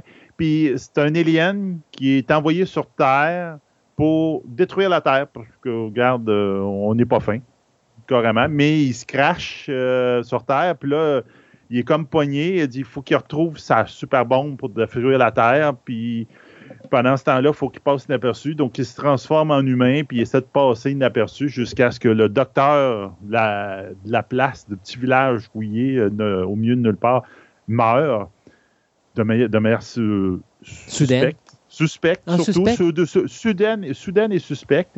Et comme la personne qui a pris la place est supposée d'être un docteur, ben, ils vont le chercher pour dire Hey, on a besoin d'un docteur en ville, puis en même temps, il faudrait faire une autopsie sur ton l'ancien Ouais. docteur.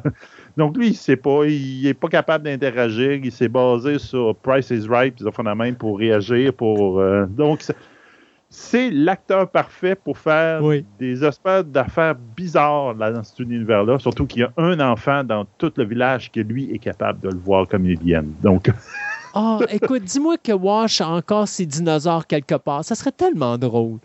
oh, pas à date, Ah, pas à date. Mais bon, à un moment donné peut-être. On verra ça. Donc, moi, je dirais, ceux qui ont sci-fi, allez écouter ça. Ceux qui vous aiment de l'humour, mais c'est l'humour pas gros, je te dirais l'humour Ouais, euh, un peu un petit subtil. peu. ouais. Ouais, un petit peu british quasiment. C'est ça qui, euh, qui m'a accroché un petit peu. Euh, WandaVision, Ouais, euh, je vais donner mon finir, avis. là. Oui, il reste un épisode, donc la semaine prochaine, ça termine. Euh, euh, vous direz, ceux qui veulent, là, qui l'ont pas encore commencé, comme mettons un Christophe de ce monde, tu as fait quatre épisodes. Parce que les, ben, les trois premiers sont spéciaux, c'est des sitcoms, puis tu te demandes où c'est qu'ils vont avec leur bateau. C'est sûr que tu dis, tu, tu peux pas mettre ça au cinéma, là. Ça y est, dans un sens, là. Moi, je pense que je vais adorer à cause justement des sitcoms puis de se faire rappeler Ben oui. la bonne vieille époque. Euh, fait que moi, je vais plus, je te dirais plus pour ceux qui l'écoutent mais qui sont d'un jeune âge, qui sont pas habitués à ce genre de sitcom-là, ils risquent de s'emmerder pour les quatre premiers épisodes jusqu'à ce que l'histoire se développe. Mais ça, il l'avait dit au début. Hein? Oui. Prenez le temps de l'écouter parce que quand ça va avan- plus ça va avancer, plus ça va devenir débile, puis ça va revenir dans l'univers Marvel, mais pas à peu près. C'est ça. Les trois premiers sont totalement détachés de Marvel puis tout. Puis c'est- c'est- c'est intéressant, ils sont le fun, c'est sûr. Mais c'est comme tu fais. Où c'est qu'ils veulent aller avec leurs grandes chaussures? Puis à un moment donné, ça débouche, puis ça fait la main. Euh, regarde, il y a plein de détails qui vont faire la même. Là, J'ai hâte de voir la fin, comment ils vont terminer, parce qu'on va voir finalement probablement le, c'est quoi le méchant, ou en tout cas, qu'est-ce qui a tout fait toute cette histoire-là. On verra bien. Moi, ce que j'ai la petite peur Bémol. que j'ai présentement, pas de bémol, la Non. petite peur que j'ai présentement, c'est que c'est tellement relié au MCU Universe que là, que, en ce moment, dans les films, ils sont en retard de deux films. Il y a deux films qui étaient Ouais. supposés être sortis, puis ils sont pas sortis.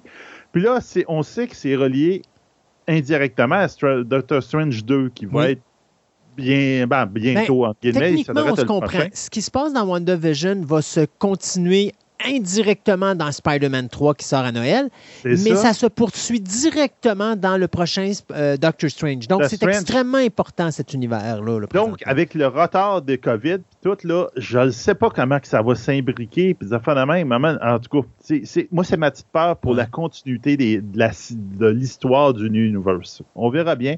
Euh, ben, en plus, il introduit un univers super-héros dans, dans, dans ce série-là, pour qu'il va être dans Captain Marvel, tout. On verra bien.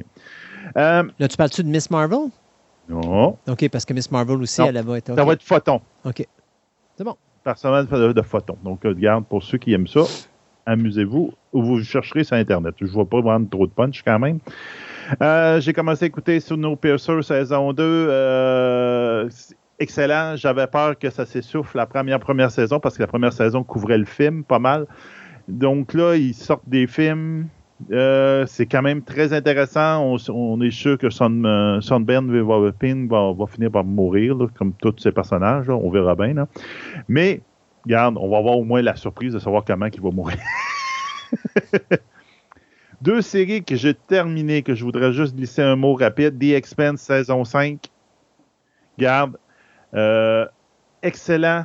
Euh, Garochez-vous là-dedans. The Expense, à date, j'avoue que c'est une super de belle série télévision de sci-fi. C'est ça qui fait la sci-fi présentement. Euh, j'ai très hâte de voir. Euh, j'ai eu peur de cette série, de la cin- cinquième saison, parce qu'ils ont séparé les personnages à cause de l'histoire. Puis ils ont réussi à faire quelque chose de super bon. Puis là, bon, elle dit, ayez pas peur, ils se sont réunis à la fin de la cinquième saison. Donc la sixième, qui peut-être est la dernière, c'est toujours assez nébuleux. C'est supposé être la dernière, mais bon, on ne sait pas. Euh, parce que euh, les showrunners veulent continuer. Euh, Oui, mais ils ont, signé, ils ont, réunir. ils ont confirmé que c'était fini après. Là.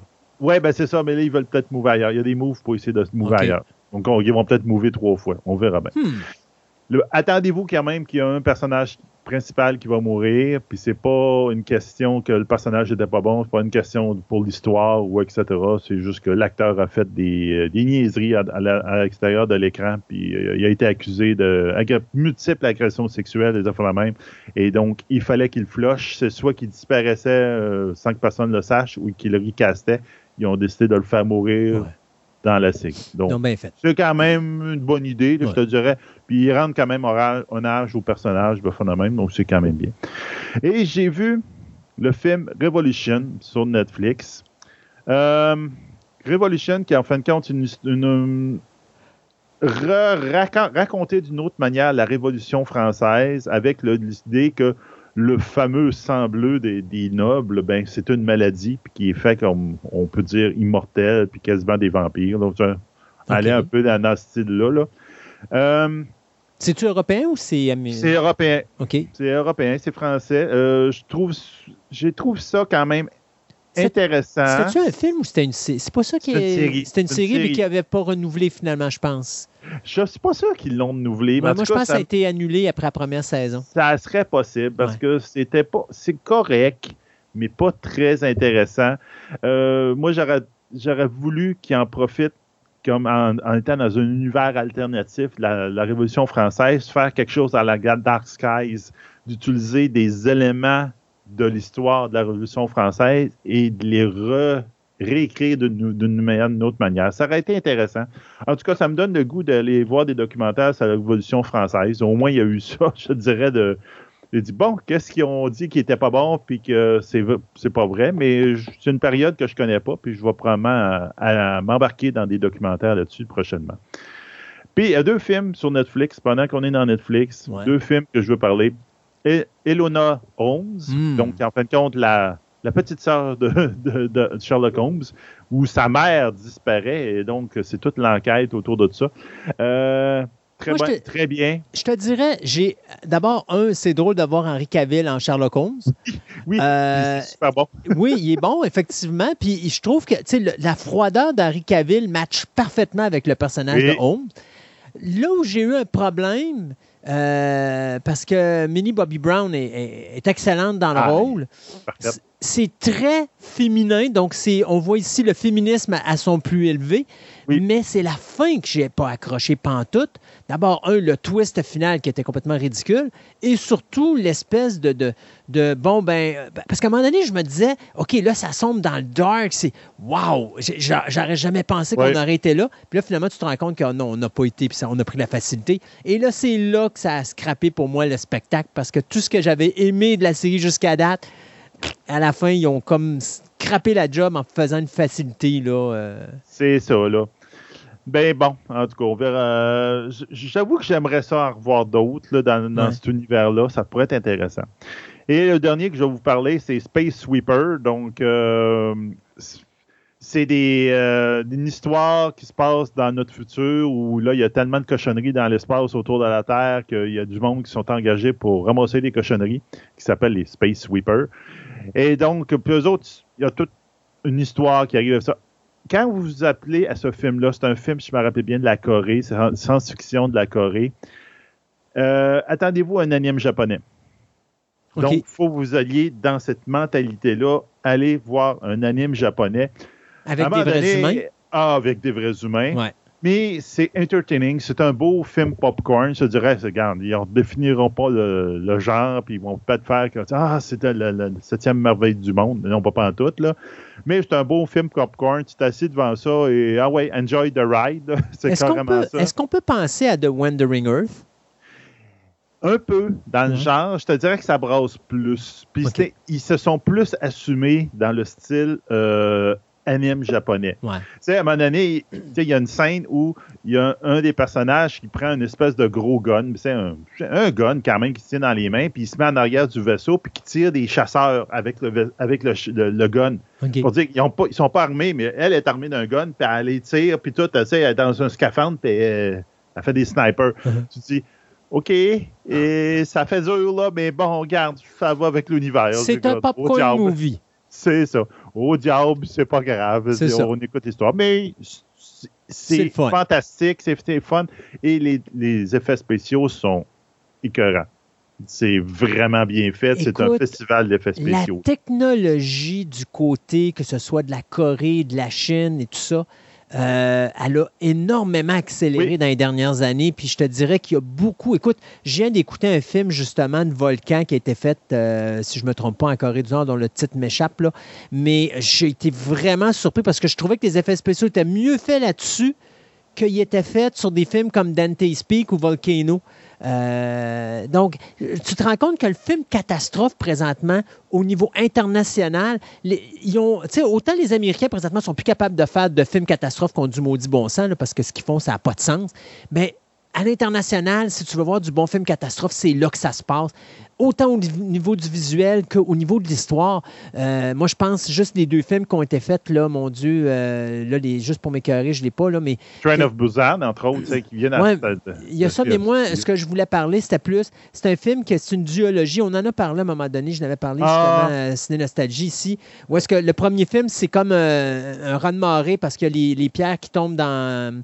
parce que la, ville où elle se situe entre deux falaises de montagne, puis ça crée un, tsunami qui vient ramasser la ville. Puis dans le deuxième, ben, la famille se retrouve dans plein centre-ville. Puis là, ils ont, ils, ont, un gros tremblement de terre qui est Quake, je pense, le titre du film, quelque chose du genre. Oui, je pense que c'est ça, euh, Ces deux films, mais le, film catastrophe est rendu au niveau international. Ils te sortent des films de qualité, contrairement aux Américains qui, eux, ils ont perdu la, ils ont perdu la Ils ne savent plus comment faire des films catastrophes. Ça se peut-tu que ça soit Ashfall? Ashfall, ça, c'est le film C'est le film, oui, c'est le film coréen, justement, de Volcan que j'ai écouté euh, justement récemment, qui est excellent. Euh, excellent film, là. C'est sûr, c'est pas. On s'entend, là. Je vous dis pas que c'est des merveilles du des septième merveilles du monde, mais pour des films catastrophes commerciales, présentement, c'est l'international qui l'a c'est la Corée, c'est euh, la Hongrie, c'est tous ces pays-là qui nous sortent des films A1 euh, avec un bon respect du visuel, un bon respect de l'histoire de base. On n'invente rien, mais on ne sort pas des niaiseries où est-ce que là, le héros se retrouve dans des situations où c'est tellement ridicule que là, tu débarques du film. Oui, il y a des moments ridicules dans Ashford, mais tu demeures dedans pareil. Ça, demeure quelque chose d'intéressant. Mais oui, c'était Ashford, le film que j'avais. Je viens de mettre le trailer sur Twitter. De Ashford? Ah, oui, donc le monde va pouvoir le voir. Mais c'est ça, là mais c'est ce que j'aime bien dans Space Sweeper, Sweeper. Ils se sont. Il dit, garde, il embarque dans, ce genre-là. Il dit, garde, c'est beau, all the way, on va là-dedans. Il dit, prenez des affaires avec le grain de sel, c'est pas grave. Il dit, garde, on se fait du fun là-dedans. Mm. Puis je pense qu'ils l'ont très bien fait. Good. Hey Sébastien, c'est déjà fini pour nous? Oui. Donc, euh, merci beaucoup pour cette minute écart qui s'est transformée en quinzaine écart. Et puis, euh, on se redit à la prochaine édition de Fantastica. Fantastica.